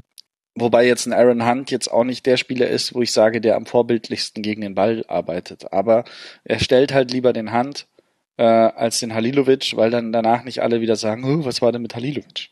Ja, also ja, da hat man nicht Punkt. gespielt. Ja. Ja. So. Und ansonsten ist halt immer noch die Frage, wer spielt da eigentlich vorne? Also ist jetzt Bobby Wood eigentlich der Mittelstürmer des HSV, der neue Mittelstürmer-Typ, ist ja vom, von der Körpergröße her eigentlich auch kein Mittelstürmer, sondern eher so ein Typ falsche Neun.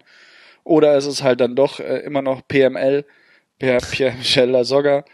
Äh, und was kann eigentlich der junge Waldschmidt, der zumindest jetzt mal wieder mhm. äh, auf der Bank saß? Ähm, ich finde mit Kostic, das war eine gute Ergänzung für die. Das ist halt auch ein Spieler, der mal, der mal einen Zweikampf auf Außen gewinnen kann und dann eben auch dafür sorgen kann, dass ein Spielertyp wie Lasogga in der Mitte gut eingesetzt wird. Ähm, Ekdal Holtby finde ich jetzt auch äh, keine schlechte Besetzung im Mittelfeld, wobei mir da eher so der wirkliche Sechser daran fehlt. Also mhm. sind beides eher so Achtertypen. Ähm, so ein Sechser wäre vielleicht nicht schlecht, so ein spielstarker Sechser, also vielleicht so einer, wie es Marcelo Diaz mal war beim HSV. Ähm, so ein Typ geht mir, hat, ging mir jetzt da zum Beispiel in Gladbach ein bisschen ab in der Elf. Und ja, ähm, aber ich glaube, Gisdol schafft's auf jeden Fall jetzt erstmal durch seine Art und so wie er ist, zumindest mal so ein bisschen diese Polemik, die in Hamburg ja relativ schnell da ist, so ein bisschen rauszunehmen. Mhm. Äh, das ganze Team, die ganze, das ganze Umfeld zumindest mal so ansatzweise wieder positiv aufzuladen. Ähm, zurück zu den Basics irgendwie zu kommen, eben bei so einem Spiel in Gladbach halt auch einfach mal schlicht und ergreifend mit Glück, aber halt auch mit viel Aufwand und Leidenschaft 0-0 zu spielen, sind halt einfach mal die Basics. Ähm, und ich glaube, dass, dass, dass sie sich dann schon wieder ein bisschen über den Strich dann, dann äh, einfinden werden. Ähm, so die richtige Weiterentwicklung, die wird es jetzt in der Hinrunde, da gebe ich dir recht, nicht geben. Nee. Mhm. Und wenn man sich äh, beim HSV dann eben so ein bisschen schwer tut, jetzt allein aus diesem Spiel so ganz viele Erkenntnisse zu ziehen, so ist es für mich ehrlich gesagt bei, bei Gladbach ganz genauso. Man merkt, Raphael ist schon ein X-Faktor, der fehlt. Gerade Muskelfaserriss ist noch nicht ganz klar, wann er wieder zurückkehrt. Andererseits aber auch sehr, sehr viele Chancen gehabt. Alleine zwei Foul-Elfmeter. Äh, das heißt, normalerweise wird es ein 1 zu 0 tabellarisch, ist jetzt auch nicht so wahnsinnig viel passiert. Es sieht zwar mit Tabellenplatz 9 nicht so gut aus, aber zwei Punkte auf Europa League Platz, drei Punkte auf den Champions League Qualifikationsplatz hinten. Da habe ich jetzt irgendwie auch keine Lust, ehrlich gesagt, da jetzt äh, eine große Nummer draus zu machen. So ein Spiel gibt's halt mal, so 0-0 gegen den HSV und ja. Ja, also ich weiß nicht, ich, ich würde mir von Gladbach irgendwie so mal ein bisschen eine, eine neue Ausbaustufe wünschen. Also die geraten mir jetzt gerade so ein bisschen zu sehr in dieses Fahrwasser so, ja, wir machen doch schon alles, was wir eigentlich können. So sind Platz zu sehr, wie ich halt gerade gesprochen habe, okay? Ja, so schon so ein bisschen. Und ich meine, das, die, diese Auswärtsschwäche unter Schubert, die ist halt nun mal eklatant, muss man ganz ehrlich sagen. Also in der Sportschau hatten sie so eine Grafik irgendwie, glaube ich, 16 von 51 möglichen Punkten geholt auswärts. Und das ist halt nicht gut. Mhm. Und klar, so, so, so ein Spiel, so ein Spiel wie jetzt am Wochenende, das kannst du immer mal wieder haben, aber so von der, von der, von der Art und Weise, wie, wie, wie die das gerade so abmoderieren. Ähm, und du hast halt nun mal jetzt gerade eine Saison, wo Borussia Dortmund äh, einen Umbruch hat, die halt immer wieder so Spiele haben werden, die 1-0 in Leipzig verlieren werden oder 1-1 äh, gegen die Hertha spielen werden. Das wird die ganze Zeit so sein. Deswegen ist Dortmund momentan halt in der Tabelle auch nur Fünfter. Ja, und da hätte ich mir eigentlich erwartet, dass so ein Team wie Gladbach, das natürlich nach wie vor Jahr für Jahr Abgänge hat, die schwierig sind, wie jetzt zum Beispiel Chaka, ähm, oder die Jahre zuvor auch immer wieder welche. Aber da hätte ich mir halt einfach erwartet, dass die herkommen und sagen, okay, wir sind halt jetzt nun mal Vierter oder vierte Kraft in der Bundesliga und wenn jetzt drei und zwei schwächeln, dann wollen wir auch irgendwie da sein. Das müssen die ja nicht mal extern verkaufen. Das ist ja ganz klar. Aber ich habe das Gefühl, dass die es halt auch intern so verkaufen, dass die mit allem zwischen Platz drei und neun zufrieden sind. Und das finde ich halt irgendwie ein bisschen blöd, weil ich mir denke, ähm, wenn du halt wirklich, der Unterbau ist ja da, die sind ja jetzt nicht von 0 nach 100 plötzlich mal oszillierend auf Platz 3 gestoßen und dann ist es klar, dass sie in der nächsten Saison wieder 17. Äh, 14. Äh, werden, sondern das ist ja alles gut gewachsen und warum sollte es nicht weiter wachsen? Und warum kann das nicht auch weiter wachsen auf Platz 3, auf Platz 2 Richtung dritte Kraft in Deutschland? Und da fehlt mir gerade momentan so ein bisschen ähm, die, ja, das, die Ausstrahlung, das auch wirklich verkörpern und verkaufen zu wollen. Und das kumuliert sich dann halt in momentan viele Auswärtsniederlagen und halt einem 0-0 zu Hause, wo dann jeder halt dann sagt, oh ja, kann ja mal passieren, aber wenn es halt gehäuft passiert und dann verlierst du wieder in der Champions League, jetzt spielst du gegen Celtic Glasgow, extrem mhm. wichtiges Spiel. Ja weil für Gladbach die nächste logische Schritt ist halt in der Champions League Dritter zu werden, um dann halt im internationalen Wettbewerb auch zu überwintern, um in der Europa League dann in der, in der 2017 angreifen zu können und halt nicht wie letztes Jahr durch die scheiß Auslosung, sage ich jetzt mal, halt leider nur Vierter zu werden in der Champions League Gruppe, weil das bringt dir dann im Endeffekt irgendwie so gar nichts, außer halt ein bisschen Geld, aber Vierter in der Champions League Gruppenphase werden ist halt nicht gut oder halt schlecht. Lieber dann Dritter werden und überwintern. Und das sage ich auch noch besser, als wie Leverkusen jedes Jahr mit Ach und Krach ins Achtelfinale der Champions League zu kommen und dann da aber richtig auf den Sack zu kriegen. So. Und deswegen wichtiges Spiel jetzt gegen Celtic, aber für mich auch so persönlich das Bedürfnis, dass sich Gladbach auch mal wieder ein bisschen positiver aufladen könnte und auch ein bisschen motivatorischer aufladen könnte und nicht nur dieses ja, wir sind ja eigentlich, also wir holen ja schon das Maximum raus und äh, damit sind wir eigentlich sehr zufrieden. Ja, hast du schon einen richtigen Punkt gemacht. Ich glaube, die nächsten fünf Tage werden uns da weiterhelfen bei der Bewertung. Auswärts bei Celtic und dann auswärts bei den Bayern. Haben wir vorhin schon thematisiert. Und interessanten Aspekt, den du ja auch noch mit reingebracht hast, die Schwächephase der Konkurrenten von Gladbach. Dortmund hast du angesprochen. Schalke haben wir schon besprochen und Leverkusen ja ebenso. Und das hat sich auch wieder an diesem siebten Spieltag gezeigt, beim 1 zu 2 bei Werder Bremen. Ich glaube, es war ein wunderbares Spiel für alle neutralen Zuschauer und ein sehr schönes Spiel für die Werder-Zuschauer. Aber als Bayer Leverkusen wäre ich damit alles andere als zufrieden. Es gab viele Abschlüsse auf beiden Seiten. Das heißt, es hätte vom Ergebnis her auch anders ausgehen können, hätte auch ein 2-2 werden können. Wir können über Elfmeterentscheidungen gegen Chicharito diskutieren. Aber auf dem Papier haben wir eben ein 2-1 und schon auch die Frage, warum hatte Werder überhaupt so viele, so viele Chancen? Und ich hatte den Eindruck, dass, äh, dass Leverkusen hat Werder fast leicht gemacht. Das hat mich so ein bisschen erinnert, ich habe es äh, gestern schon getwittert, an Flag Football. Es gab wahnsinnig viel Aktionen in den jeweiligen Angriffsdritteln und das Mittelfeld wurde einfach sehr, sehr schnell überspielt. Es gab viele Man-to-Man-Coverage, nennt man das ja im, American Football. Wenn ich mir angucke, Kairovic vor dem 1 zu 0 von Werder, der muss ein Laufduell gewinnen auf der Wahnsinn. Außenbahn Wahnsinn. und dann muss er nur noch den Pass in die Mitte spielen. Das heißt, äh, Leverkusen hat da mit einem hohen Risiko gespielt. Das 2 zu 1 ist dann ein flach ausgeführter Freistoß. Da kommt dann so ein bisschen der, die Hereingabe ist abgefälscht und so weiter. Aber trotzdem, da hat auch so ein bisschen der Zugriff gefehlt. Und da muss ich sagen, ich weiß nicht, Ralf, wie du, wie du so ein Spiel als äh, ehemaliger Innenverteidiger ansiehst, aber das würde mir als an Leverkusen Stelle überhaupt nicht gefallen, auch die ganze Art und Weise, wie diese Niederlage zustande kam. Also grundsätzlich als Innenverteidiger würde ich mir, na nicht verarscht vorkommen, aber meine Vorderleute fragen, ob sie nicht auch mal Lust hätten auf Verteidigen. Mhm. Würde vielleicht ganz gut helfen. Ähm, weil allein schon heute sind wir viel bei Statistik und Wahrscheinlichkeit.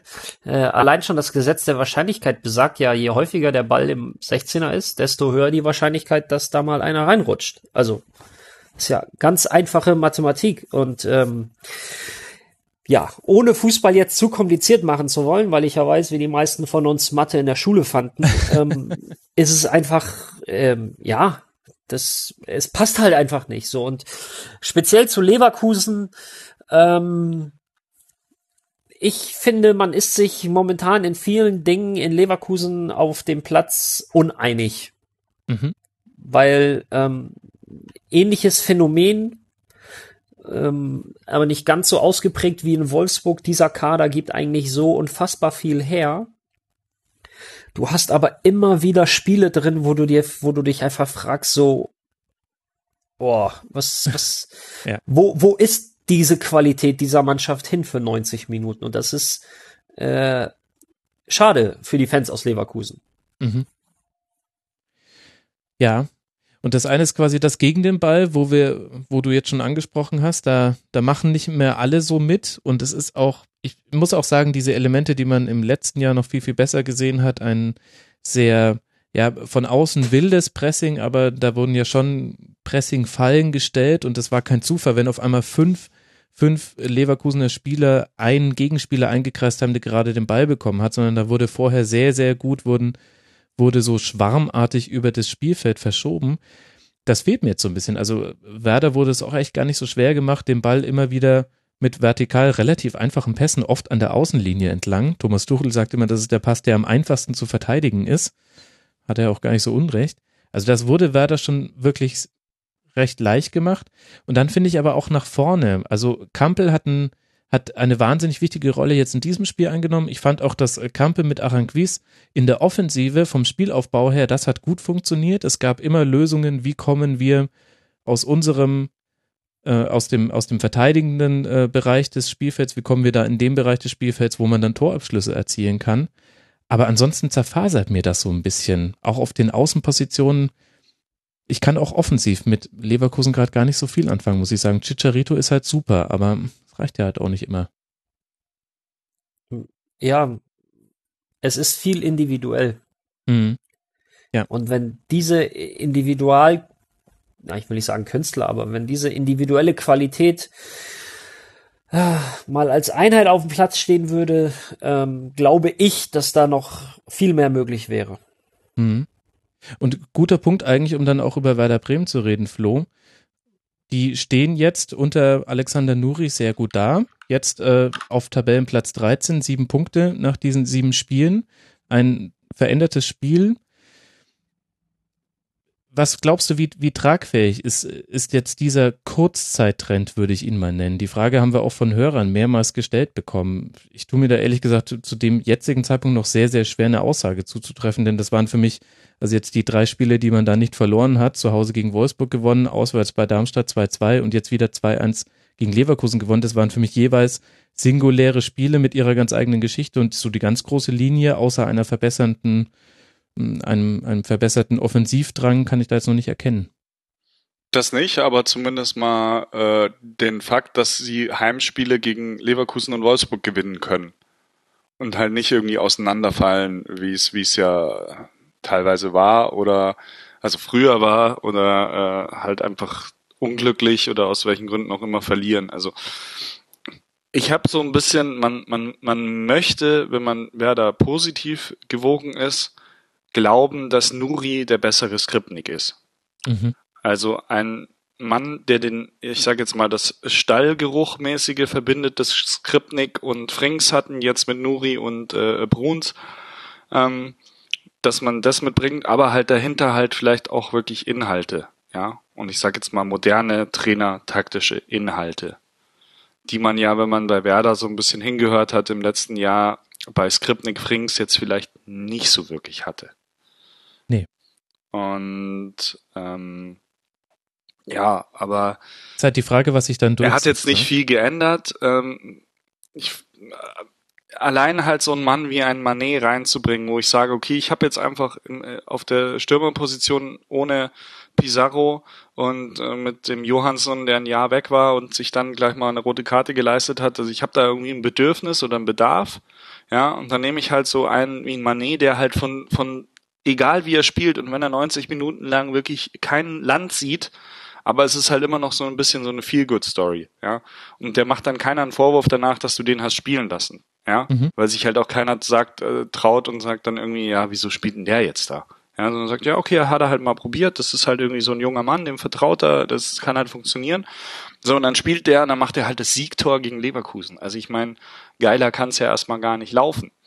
So. Ich glaube jetzt nicht, dass Mané der Typ ist, der 20 Tore machen wird dieses Jahr. Aber es ist, war jetzt zumindest mal eine Maßnahme, die gut gegriffen hat. Auch ein Spieler wie Hajrovic. Mhm. Guter Mann, aber halt eine sehr individuelle Persönlichkeit oder ein individueller Spielertyp. In, offensiv individuell sehr stark, Defensivverhalten, ja, kann er noch ein bisschen was lernen. Aber den hat er jetzt halt auch irgendwie so einsetzen können, dass, dass man halt merkt, oh, da geht was, ja. Und diese Szene, die du sagst, die zum 1 zu 0 führt, ähm, klar ist es echt billig oder naiv verteidigt von Leverkusen, aber ich sage auch, es gibt nicht viele Spieler in der Bundesliga, die diese Vorarbeit so leisten können wie der Hajrovic. Also diese Gedankenschnelligkeit, die Schnelligkeit, dem Ball hinterher zu gehen, äh, die Finesse da, sich den Ball dann auch an Tar vorbei zu spitzeln und dann auch diesen Pass reinzuspielen. Also war schon sehr, sehr gut gemacht auch äh, von dem Spieler. Ja. Und ja, also die Abwehr, das ist jetzt nicht der heiße Scheiß der Bundesliga, ganz klar. Ähm, aber war es ja auch noch nie. Also ist ja nee, nichts auch Ungewohntes. Also jetzt schon wieder 18 Tore nach sieben Spielen. Man muss zumindest, also. man muss, man kann zumindest sagen, dass das mit Sané und Moisander, was ja jetzt schon wieder eine ganz neue Innenverteidigung ist, okay funktioniert. Ähm, das ist äh, den, ich fand letztes Jahr, na, wie hieß der Leihspieler? Dilo Bocci. Mhm. Ja. Den fand ich Wahnsinn. Der war super. Also der hat, hat richtig gut gespielt bei Werder und war echt schade für sie, dass sie den nicht, nicht behalten konnten. Und jetzt hast du halt wieder neue Leute hinten drin. Ähm, du hast mit Caldirola eine, eine schlimme Verletzung jetzt gehabt. Ein Spieler, der eigentlich schon weg war, der dann bei Darmstadt gespielt hat, ausgeliehenerweise jetzt wieder bei Werder eigentlich hätte in der Größe werden können. Du hast momentan eben mit, mit Pizarro und Kruse, sage ich jetzt mal, eigentlich die zwei Top-Spieler der Mannschaft nicht zur Verfügung. Mhm. Und dennoch hat das geschafft, in dieser Gemengelage äh, Wolfsburg und, und Leverkusen zu schlagen und neue Elemente einzubringen und das ganze Thema Werder wieder positiv zu besetzen. So, die mhm. Frage ist, Gelingt das jetzt auch über die nächsten Wochen hinweg? Gelingt es der Mannschaft auch spielerisch wirklich einen, einen Fortschritt zu vermitteln? Oder bleibt es jetzt erstmal so dieses Bestehen auf individuellen Momenten oder individuellen Qualitäten, die auch ein Serge Gnabry natürlich sehr gut Ja. äh, vortragen kann? Mhm. Und dann wird man sehen, was, was äh, Nuri da bewirken kann. Aber wie, wie gesagt, vielleicht ist er der bessere Skripnik. Wir werden es mal sehen. Und ich finde es ja immer lustig, dass man von, bei Trainern, Spielern, Funktionären von Stallgeruch spricht. Ich weiß nicht, ob ihr, wie häufig ihr euch in Stellen aufgehalten habt. Ich in meiner Jugend sehr häufig. eine ganz, ganz schlimme Floskel. Andererseits habe ich mich auch viel in Umkleidekabinen äh, im niederklassigen Fußball aufgehalten und dann so weit weggeholt ist es dann mit dem Steigeruch dann doch auch gar nicht mehr.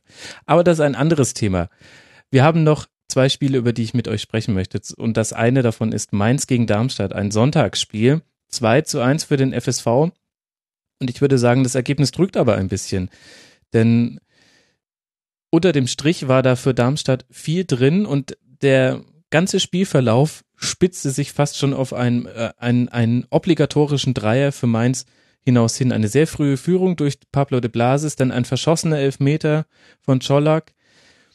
Und dann macht man sehr früh auf der Gegenseite mit einem Elfmeter das 2 zu 0 und hinten raus kriegt man in der Nachspielzeit noch das 2 zu 1. Und jetzt frage ich mich tatsächlich, wie ich dieses Spiel bewerten soll, Ralf. Und deswegen bin ich sehr froh, dass ich ja euch hier habe. Ich muss es ja eigentlich gar nicht bewerten. Denn ich muss sagen, Darmstadt tabellarisch auf Platz 15 mit fünf Punkten, das sieht nicht so gut aus. Andererseits ist es jetzt auch nichts, was jemanden in Darmstadt oder außerhalb überraschen wird. Und Mainz auf Platz 7 mit elf Punkten, das sieht auch vollkommen okay aus. Da können alle mit leben. Müssen wir über dieses Spiel überhaupt noch reden, Ralf? Ja, also Bitte sag müssen ja. wir, weil's, weil- ja, ja, müssen wir, weil es natürlich auch äh, stattfand am Wochenende, am Sonntag, aber puh, ja, über das Spiel selber, ähm, ich lass, lass euch gern den Vortritt. Ich muss gestehen, ich habe auch, Entschuldigung, von dem Spiel ähm, nicht so viel gesehen, da ich parallel gearbeitet habe. Ja gut, das, äh, das sei dir natürlich verziehen. Ich habe gearbeitet, indem ich es gesehen habe, nachts im Real Life. Was mir da aufgefallen Streber. ist, ja, ja, muss ja sein, ne? ähm, was mir da aufgefallen ist, Flo, tatsächlich, ich habe mal so ein bisschen drauf geachtet, also es war ein Spiel mit, mit vielen Torabschlüssen, mit vielen Chancen und dann ist ja immer die Frage interessant, okay, wie kamen diese Chancen zustande? Bei Darmstadt ist Dreh- und Angelpunkt äh, Jerome Gondorf, während Mhm. die Außen, die in der letzten Saison noch sehr, sehr wichtig waren, damals noch mit Rausch und Heller, in dem Spiel gar nicht so wichtig waren. Heller war im Gegenteil komplett isoliert, der hat bis zur 60. Minute fünf erfolgreiche Pässe gespielt, wurde dann auch nicht so ganz überraschend ausgewechselt. Und bei Mainz muss ich sagen, dass ich dieses, äh, dieses Dreier-Mittelfeld mit Gabamin, Yunus Mali und Brosinski, alle in unterschiedlichen Rollen, die gefallen mir wirklich ganz gut. Also die, die, die schaffen es ähm, jeweils dem, der, der aktuellen Spielsituation angemessen, entweder das Spiel schnell nach vorne zu tragen oder auch mal den Ball zu ha halten, zu warten, bis die Außenverteidiger nachrücken können, die ja auch wichtig sind im Mainzer Aufbau. Das, Ja. das, sind so die Sachen, die mir so aufgefallen sind. Das stimmt. Also bleiben wir mal bei Darmstadt. Das ist mir auch aufgefallen. Die Außen sind nicht mehr ganz so, so dominant oder so äh, wichtig für das Spiel oder ja, wichtig wahrscheinlich schon, aber sie bringen es halt dieses Jahr einfach nicht mehr so auf den Platz oder vielleicht will Norbert Meyer das auch irgendwie anders haben. Keine Ahnung. Ich habe ihn nicht gefragt. Ähm, da bin ich bei dir, auch mit Gondorf, der, der einer, für mich einer der unterschätztesten Bundesligaspieler ist, weil der Mhm. macht das richtig gut. Ähm, Kleinheißler ist so momentan noch so ein Faktor, wo ich sage, ja, von dem erwartet man sich vielleicht ein bisschen mehr in Sachen Mhm. Spielgestaltung, in Sachen Einsetzen eben dieser Außen oder des Stürmers. Ähm, und im Endeffekt ist es dann am Ende wieder ein bisschen blöd gelaufen für Darmstadt. Also es war wieder ein Spiel, wo sie hätten unentschieden mitnehmen können vielleicht, haben es aber wieder verloren. Jetzt vier Auswärtsspiele, alle vier verloren, glaube ich, diese Saison. Ähm, da haben sie letztes Jahr ein bisschen mehr mitgenommen in so Mhm. Auswärtsspielen. Aber alles in allem schwieriges zweites Jahr für so einen Aufsteiger, sage ich jetzt mal per se. Dann noch der Trainerwechsel von dieser wirklich extrem positiven Gestalt Dirk Schuster in Darmstadt, der für mich eigentlich so der mit der Trainer des Jahres letztes Jahr war, Mhm. zu einem Norbert Meyer, so ein alter Fuchs, wo es manchmal mal so, mal so laufen kann mit dem. Ähm, dann jetzt aber mit vier, fünf Punkten nach sieben Spielen dazustehen und eben nicht nur einen Punkt zu haben, wie jetzt Ingolstadt. Entschuldige, Ralf, aber Ja. das ist halt so die Benchmark für mich in dem Fall. Ähm, finde ich alles okay. Bei Mainz fand ich gestern, mh, finde ich auch interessantes Mittelfeld, wie du sagtest. Ähm, dann sieht man natürlich noch, dass, dass so jemand wie Fabian Frei, wo man mal sagt, sagte eigentlich so als Schweizer Nationalspieler, der passt da momentan irgendwie nicht so richtig rein in dieses, spielt mal, spielt mal nicht, aber das Mhm. gestern war, war gut, hat, hat gut ausgesehen. So, und dann nach vorne finde ich halt mit, mit De Blasis und Öztunali ist das für mich eine neue Außenachse. Ähm, De Blasis öfter auch mal als Außenverteidiger gespielt, jetzt vor allem offensiv vor, vor Bussmann eingesetzt. Gefällt mir auch sehr gut. Hat gestern wieder ein Tor gemacht. Ähm, Öz, Öztunali war für mich eine sehr, sehr gute Ergänzung. Für Mainz hat mich ehrlich gesagt auch überrascht, dass Mainz so, so einen Spieler kriegt. Ähm, aber passt für ihn, passt für Mainz. Mhm. Und man darf nicht vergessen, dass mit, mit, mit, mit Jairo Samperio noch einer der, der wichtigsten Offensivspieler fehlt. Ja. Er saß jetzt das erste Mal erst wieder auf der Bank, Mhm. ähm, kommt jetzt langsam wieder. Ja, also Mainz hat es geschafft, so diesen Aufwärtstrend der letzten Saison, was für mich über die Verhältnisse war, wieder so ein bisschen mitzunehmen. Und äh, ich, ich mag, mag den Trainer sehr, sehr gerne ähm, mag, wie er sich verkauft, mag aber auch, dass er sich nicht nur nach außen verkaufen kann, sondern auch nach innen, glaube ich, sehr viel an Inhalt und an, an äh, Aufgaben und an äh, ja, Matchplänen letztlich mitgeben kann für seine Mannschaft. Mhm. Und berühmte Jahrestabelle, Mainz, punktgleich mit Gladbach. Also das ist schon eine, das ist eine Benchmark, so. Mhm. Ja. Und ich möchte noch ergänzen, äh, Yoshinori Muto, auch Inband Andres, äh, sehr wichtiger. Spieler. Ähm, Mhm. Ja, ich glaube, wir haben das ganz gut zusammengefasst und ähm, Wobei Cordoba noch eins finde ich einen sehr interessanten Typ. Das ist für mich so einer, der müsste jetzt mal so eine Breakout-Season, wie man so schön sagt, äh, haben, wo er mal 15 Tore macht. Weil ich finde, der, der hat das drauf eigentlich. Cordoba ist für mich im Kopf immer schon der Modest-Nachfolger, sollte Modest doch irgendwann mal nach China gehen.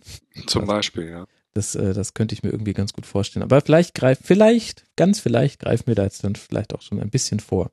Dann lasst uns lieber nochmal zurückgreifen in die Vergangenheit und das letzte noch zu besprechende Spiel auf den Plan heben. Das ist die TSG Hoffenheim gegen den SC Freiburg. 2 zu 1 für die TSG und man kann alle drei Tore an einem Namen festmachen. Das tut mir für den jungen 20-Jährigen fast ein bisschen leid. Chala Soyunchi war an allen Aktionen beteiligt, die da später Zählbares aufs Tableau gebracht haben. Er schenkt Sandro Wagner im Grunde das 1 zu 0. Dann bereitet er den Ausgleich ganz toll vor mit einem hohen Pass, einem vertikalen hohen Pass auf Niederlechner und nur drei Minuten später verursacht er einen Strafstoß. Und ich will es jetzt aber eigentlich gar nicht so gern nur an einem Spieler festmachen, denn das ist in der Summe dann vielleicht dann doch etwas ungerecht, wenn da 22 auf dem Spielfeld stehen. Deswegen würde ich mal an Ralf die Frage weiterreichen, was äh, für Erkenntnisse kann man denn aus diesem Spiel sonst noch gewinnen? Ja, es ist, ähm, also ich verstehe deine Intention und gebe dir auch völlig recht, es ist selten so, dass nur ein Spieler schuld ist. Ähm, das Problem, das Aber- ich nur sehe, Ja. Mhm. ja, es ist ja nicht das erste Mal in dieser Saison. Ja, Und ähm, ja, er ist noch verdammt jung, ich weiß nicht, 20 oder sowas ist, 20, ja. glaube ich. Mhm. Ja. Ähm, nur du solltest, also äh, bitte schnell lernen. Also in der Bundesliga musst du sehr schnell lernen, weil sonst äh, geht's halt bitter nach hinten los. Äh, ja, was kann man draus ziehen? Im Prinzip, dass die Freiburger generell mutig spielen, wie ich finde. Ähm, und äh, sich da auch nicht von abbringen lassen sollten.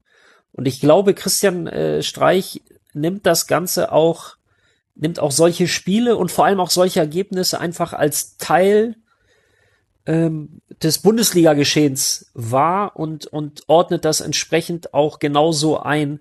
Und das halte ich für sehr, sehr vernünftig. Also ähm, Niederlagen gehören dazu, eine, eine Niederlage mit Pauken und Trompeten gehört dazu.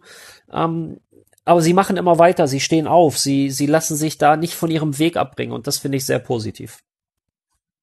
Mhm. Und wenn wir mal kurz noch auf Hoffenheim gucken wollen, Flo, äh, Tabellenplatz 6 jetzt, ähm, 13 Punkte, ist das vierte noch ungeschlagene Team in dieser Mhm. Saison.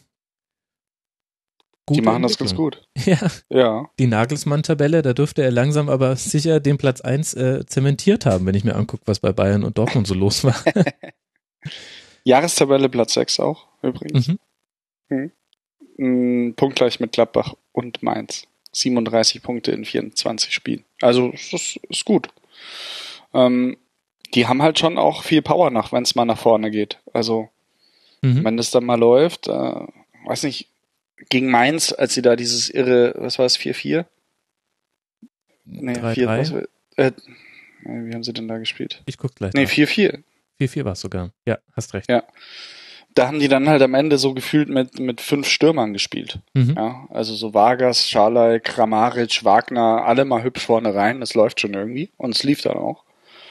Ähm, ich finde Kramaric einen interessanten Stürmer, der ja diesen, diesen Weg beschritten hat von, der hat in Kroatien alles kaputt geschossen. Dann war er irgendwie bei 18 Premier League Clubs äh, im Winter im Gespräch letztes Jahr oder vorletztes Jahr. Äh, auch Chelsea soll da dran gewesen sein. Dann hat er eigentlich den für mich guten oder logischen Schritt gemacht und ist nur zu Leicester gegangen, das damals eben noch nicht das Meister Leicester war, Mhm. sondern das graue Maus Leicester war. Und dann hat er da aber gar nicht gespielt, weil er irgendwie da nicht dran vorbeigekommen ist an, an, an Jamie Vardy und Co. Und dann hat er sich zu Hoffenheim ausleihen lassen und jetzt hat Hoffenheim ihm fest verpflichtet und jetzt macht er eigentlich so das oder äh, hat die Ausbeute, die man sich, glaube ich, schon in der Premier League von ihm erwartet hat, macht er jetzt im kleineren Rahmen ein bisschen bei Hoffenheim. Aber guter Typ, 25 Jahre, kroatischer Nationalstürmer, weiß, wo das Tor steht, macht er gut. Ähm, dann hat man halt so ein bisschen so, finde ich, bei Hoffenheim das Phänomen, dass du 20 Spieler hast, die alle so auf einem Niveau sind. Und mal schafft man es ganz gut, die elf auszuwählen, die dann in so einem Spiel ran dürfen und dafür sorgen, dass die Hoffenheimer das Spiel gewinnen. Und mal sind es aber irgendwie die Falschen und dann helfen dir die anderen auf der Bank aber auch nicht so richtig weiter. Und ja, man, man, man würde Nagelsmann quasi wünschen, dass sich aus diesen 20 jetzt wirklich so zumindest mal so acht, neun rauskristallisieren, wo er sagt, boah, die sind so geil in Form, die muss ich einfach jede Woche spielen lassen, ähm, weil die machen mir jede Woche das Spiel und äh, die sorgen jede Woche dafür, dass wir gewinnen. Und die drei drumherum, die kann ich dann noch so oder so aufstellen. Ähm, aber First mich könnte ein Problem ja aber eigentlich auch nicht sein für einen Trainer. Also so eine Bitte? Situation will ich gerne mal haben. Also das ist ein sehr schönes First World Problem.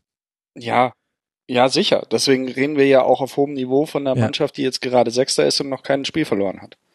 So. Aber wenn, wenn man halt weiter gucken will und sagen will, wie lange können die kein Spiel verlieren und äh, können die wirklich oben mitmischen mit den äh, mit den äh, Dortmunds, äh, Leipzigs, äh, Herthas, Kölns, Gladbachs, Leverkusens dieser Welt, ähm, weiß ich nicht. Muss mal gucken. Also Weißt du, wann wir es da muss halt werden? mehr als Kramaric. Am 10. Wann Spieltag. Denn die, die nächsten Spiele sind jetzt auswärts bei Leverkusen, auswärts bei, beim FC im DFB-Pokal, zu Hause gegen Hertha, auswärts beim, bei den Bayern. Na, du. Ich würde sagen, am 10. Spieltag setzen wir uns nochmal zusammen und dann können wir ungefähr die Nachhaltigkeit dieses Hoffenheimer Trends in der Jahres- und Nagelsmann-Tabelle, den können wir dann nochmal, können wir dann nochmal rausziehen. So machen wir es. Ja. Von meiner Seite aus würde ich sagen, haben wir damit auch diesen Spieltag sehr, sehr lange und ausführlich besprochen. Ich weiß nicht, ob ihr noch über Schiedsrichter sprechen wollt. Ich habe das jetzt immer so ein bisschen ausgeklammert. Dafür gibt's auch Colinas Erben und das ist auch ein leidiges Thema. Haben halt auch manchmal einen schlechten Tag, würde ich sagen. Fand ich jetzt auch ehrlich gesagt nicht so eklatant. Nee, nee, finde ich auch nicht. Also, wenn es ein Riesenthema gewesen wäre, dann hätten wir es ja auch besprechen müssen. Ralf hält sich lieber vornehm zurück. Du, äh, alles gut. gut, gut. Dann schicke ich noch kurz Podcast-Grüße raus an die Erfolgsfans. Das ist ein FC Bayern-Podcast und die haben ein Kamingespräch veröffentlicht mit Günter Koch. Damit haben sie mir ein zukünftiges Tribünengespräch weggenommen, beziehungsweise ich hatte das zumindest auch bei mir auf dem Zettel stehen. Das kann ich euch sehr empfehlen, liebe Hörer. Ich glaube, also für alle bayerischsprachigen und des bayerisch mächtigen Hörer wird es interessant sein und vielleicht aber auch über die Grenzen des Bundeslandes hinaus ist. Äh, man erfährt einiges aus der Zeit des Bayerischen Rundfunks und was Günter Koch so für ein Typ ist. Und er kann halt auch wirklich gut erzählen. Ist, ein- ist ein guter Mann.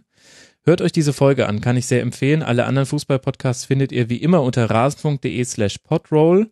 Unter rasenfunk.de slash mitmachen könnt ihr mitmachen in unserem Forum unter rasenfunk.de slash Unterstützen könnt ihr uns unterstützen und unter rasenfunk.de slash danke danke ich meinen beiden Gästen und zwar zum einen dem ehemaligen Bundesliga-Profi und jetzt der Zone-Kommentator, Bundesliga-Experte und Lebemann Ralf Gunnisch. Vielen Dank dir, Ralf.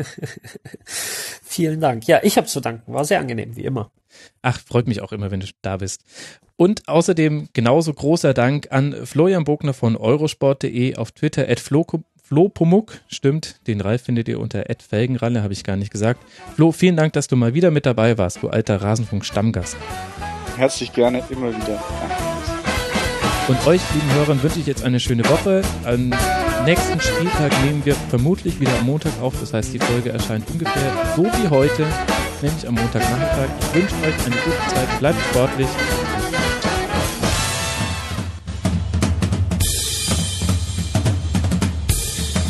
Das war die Rasenfunk-Schlusskonferenz. Wir gehen nun zurück in die angeschlossenen Funkhäuser.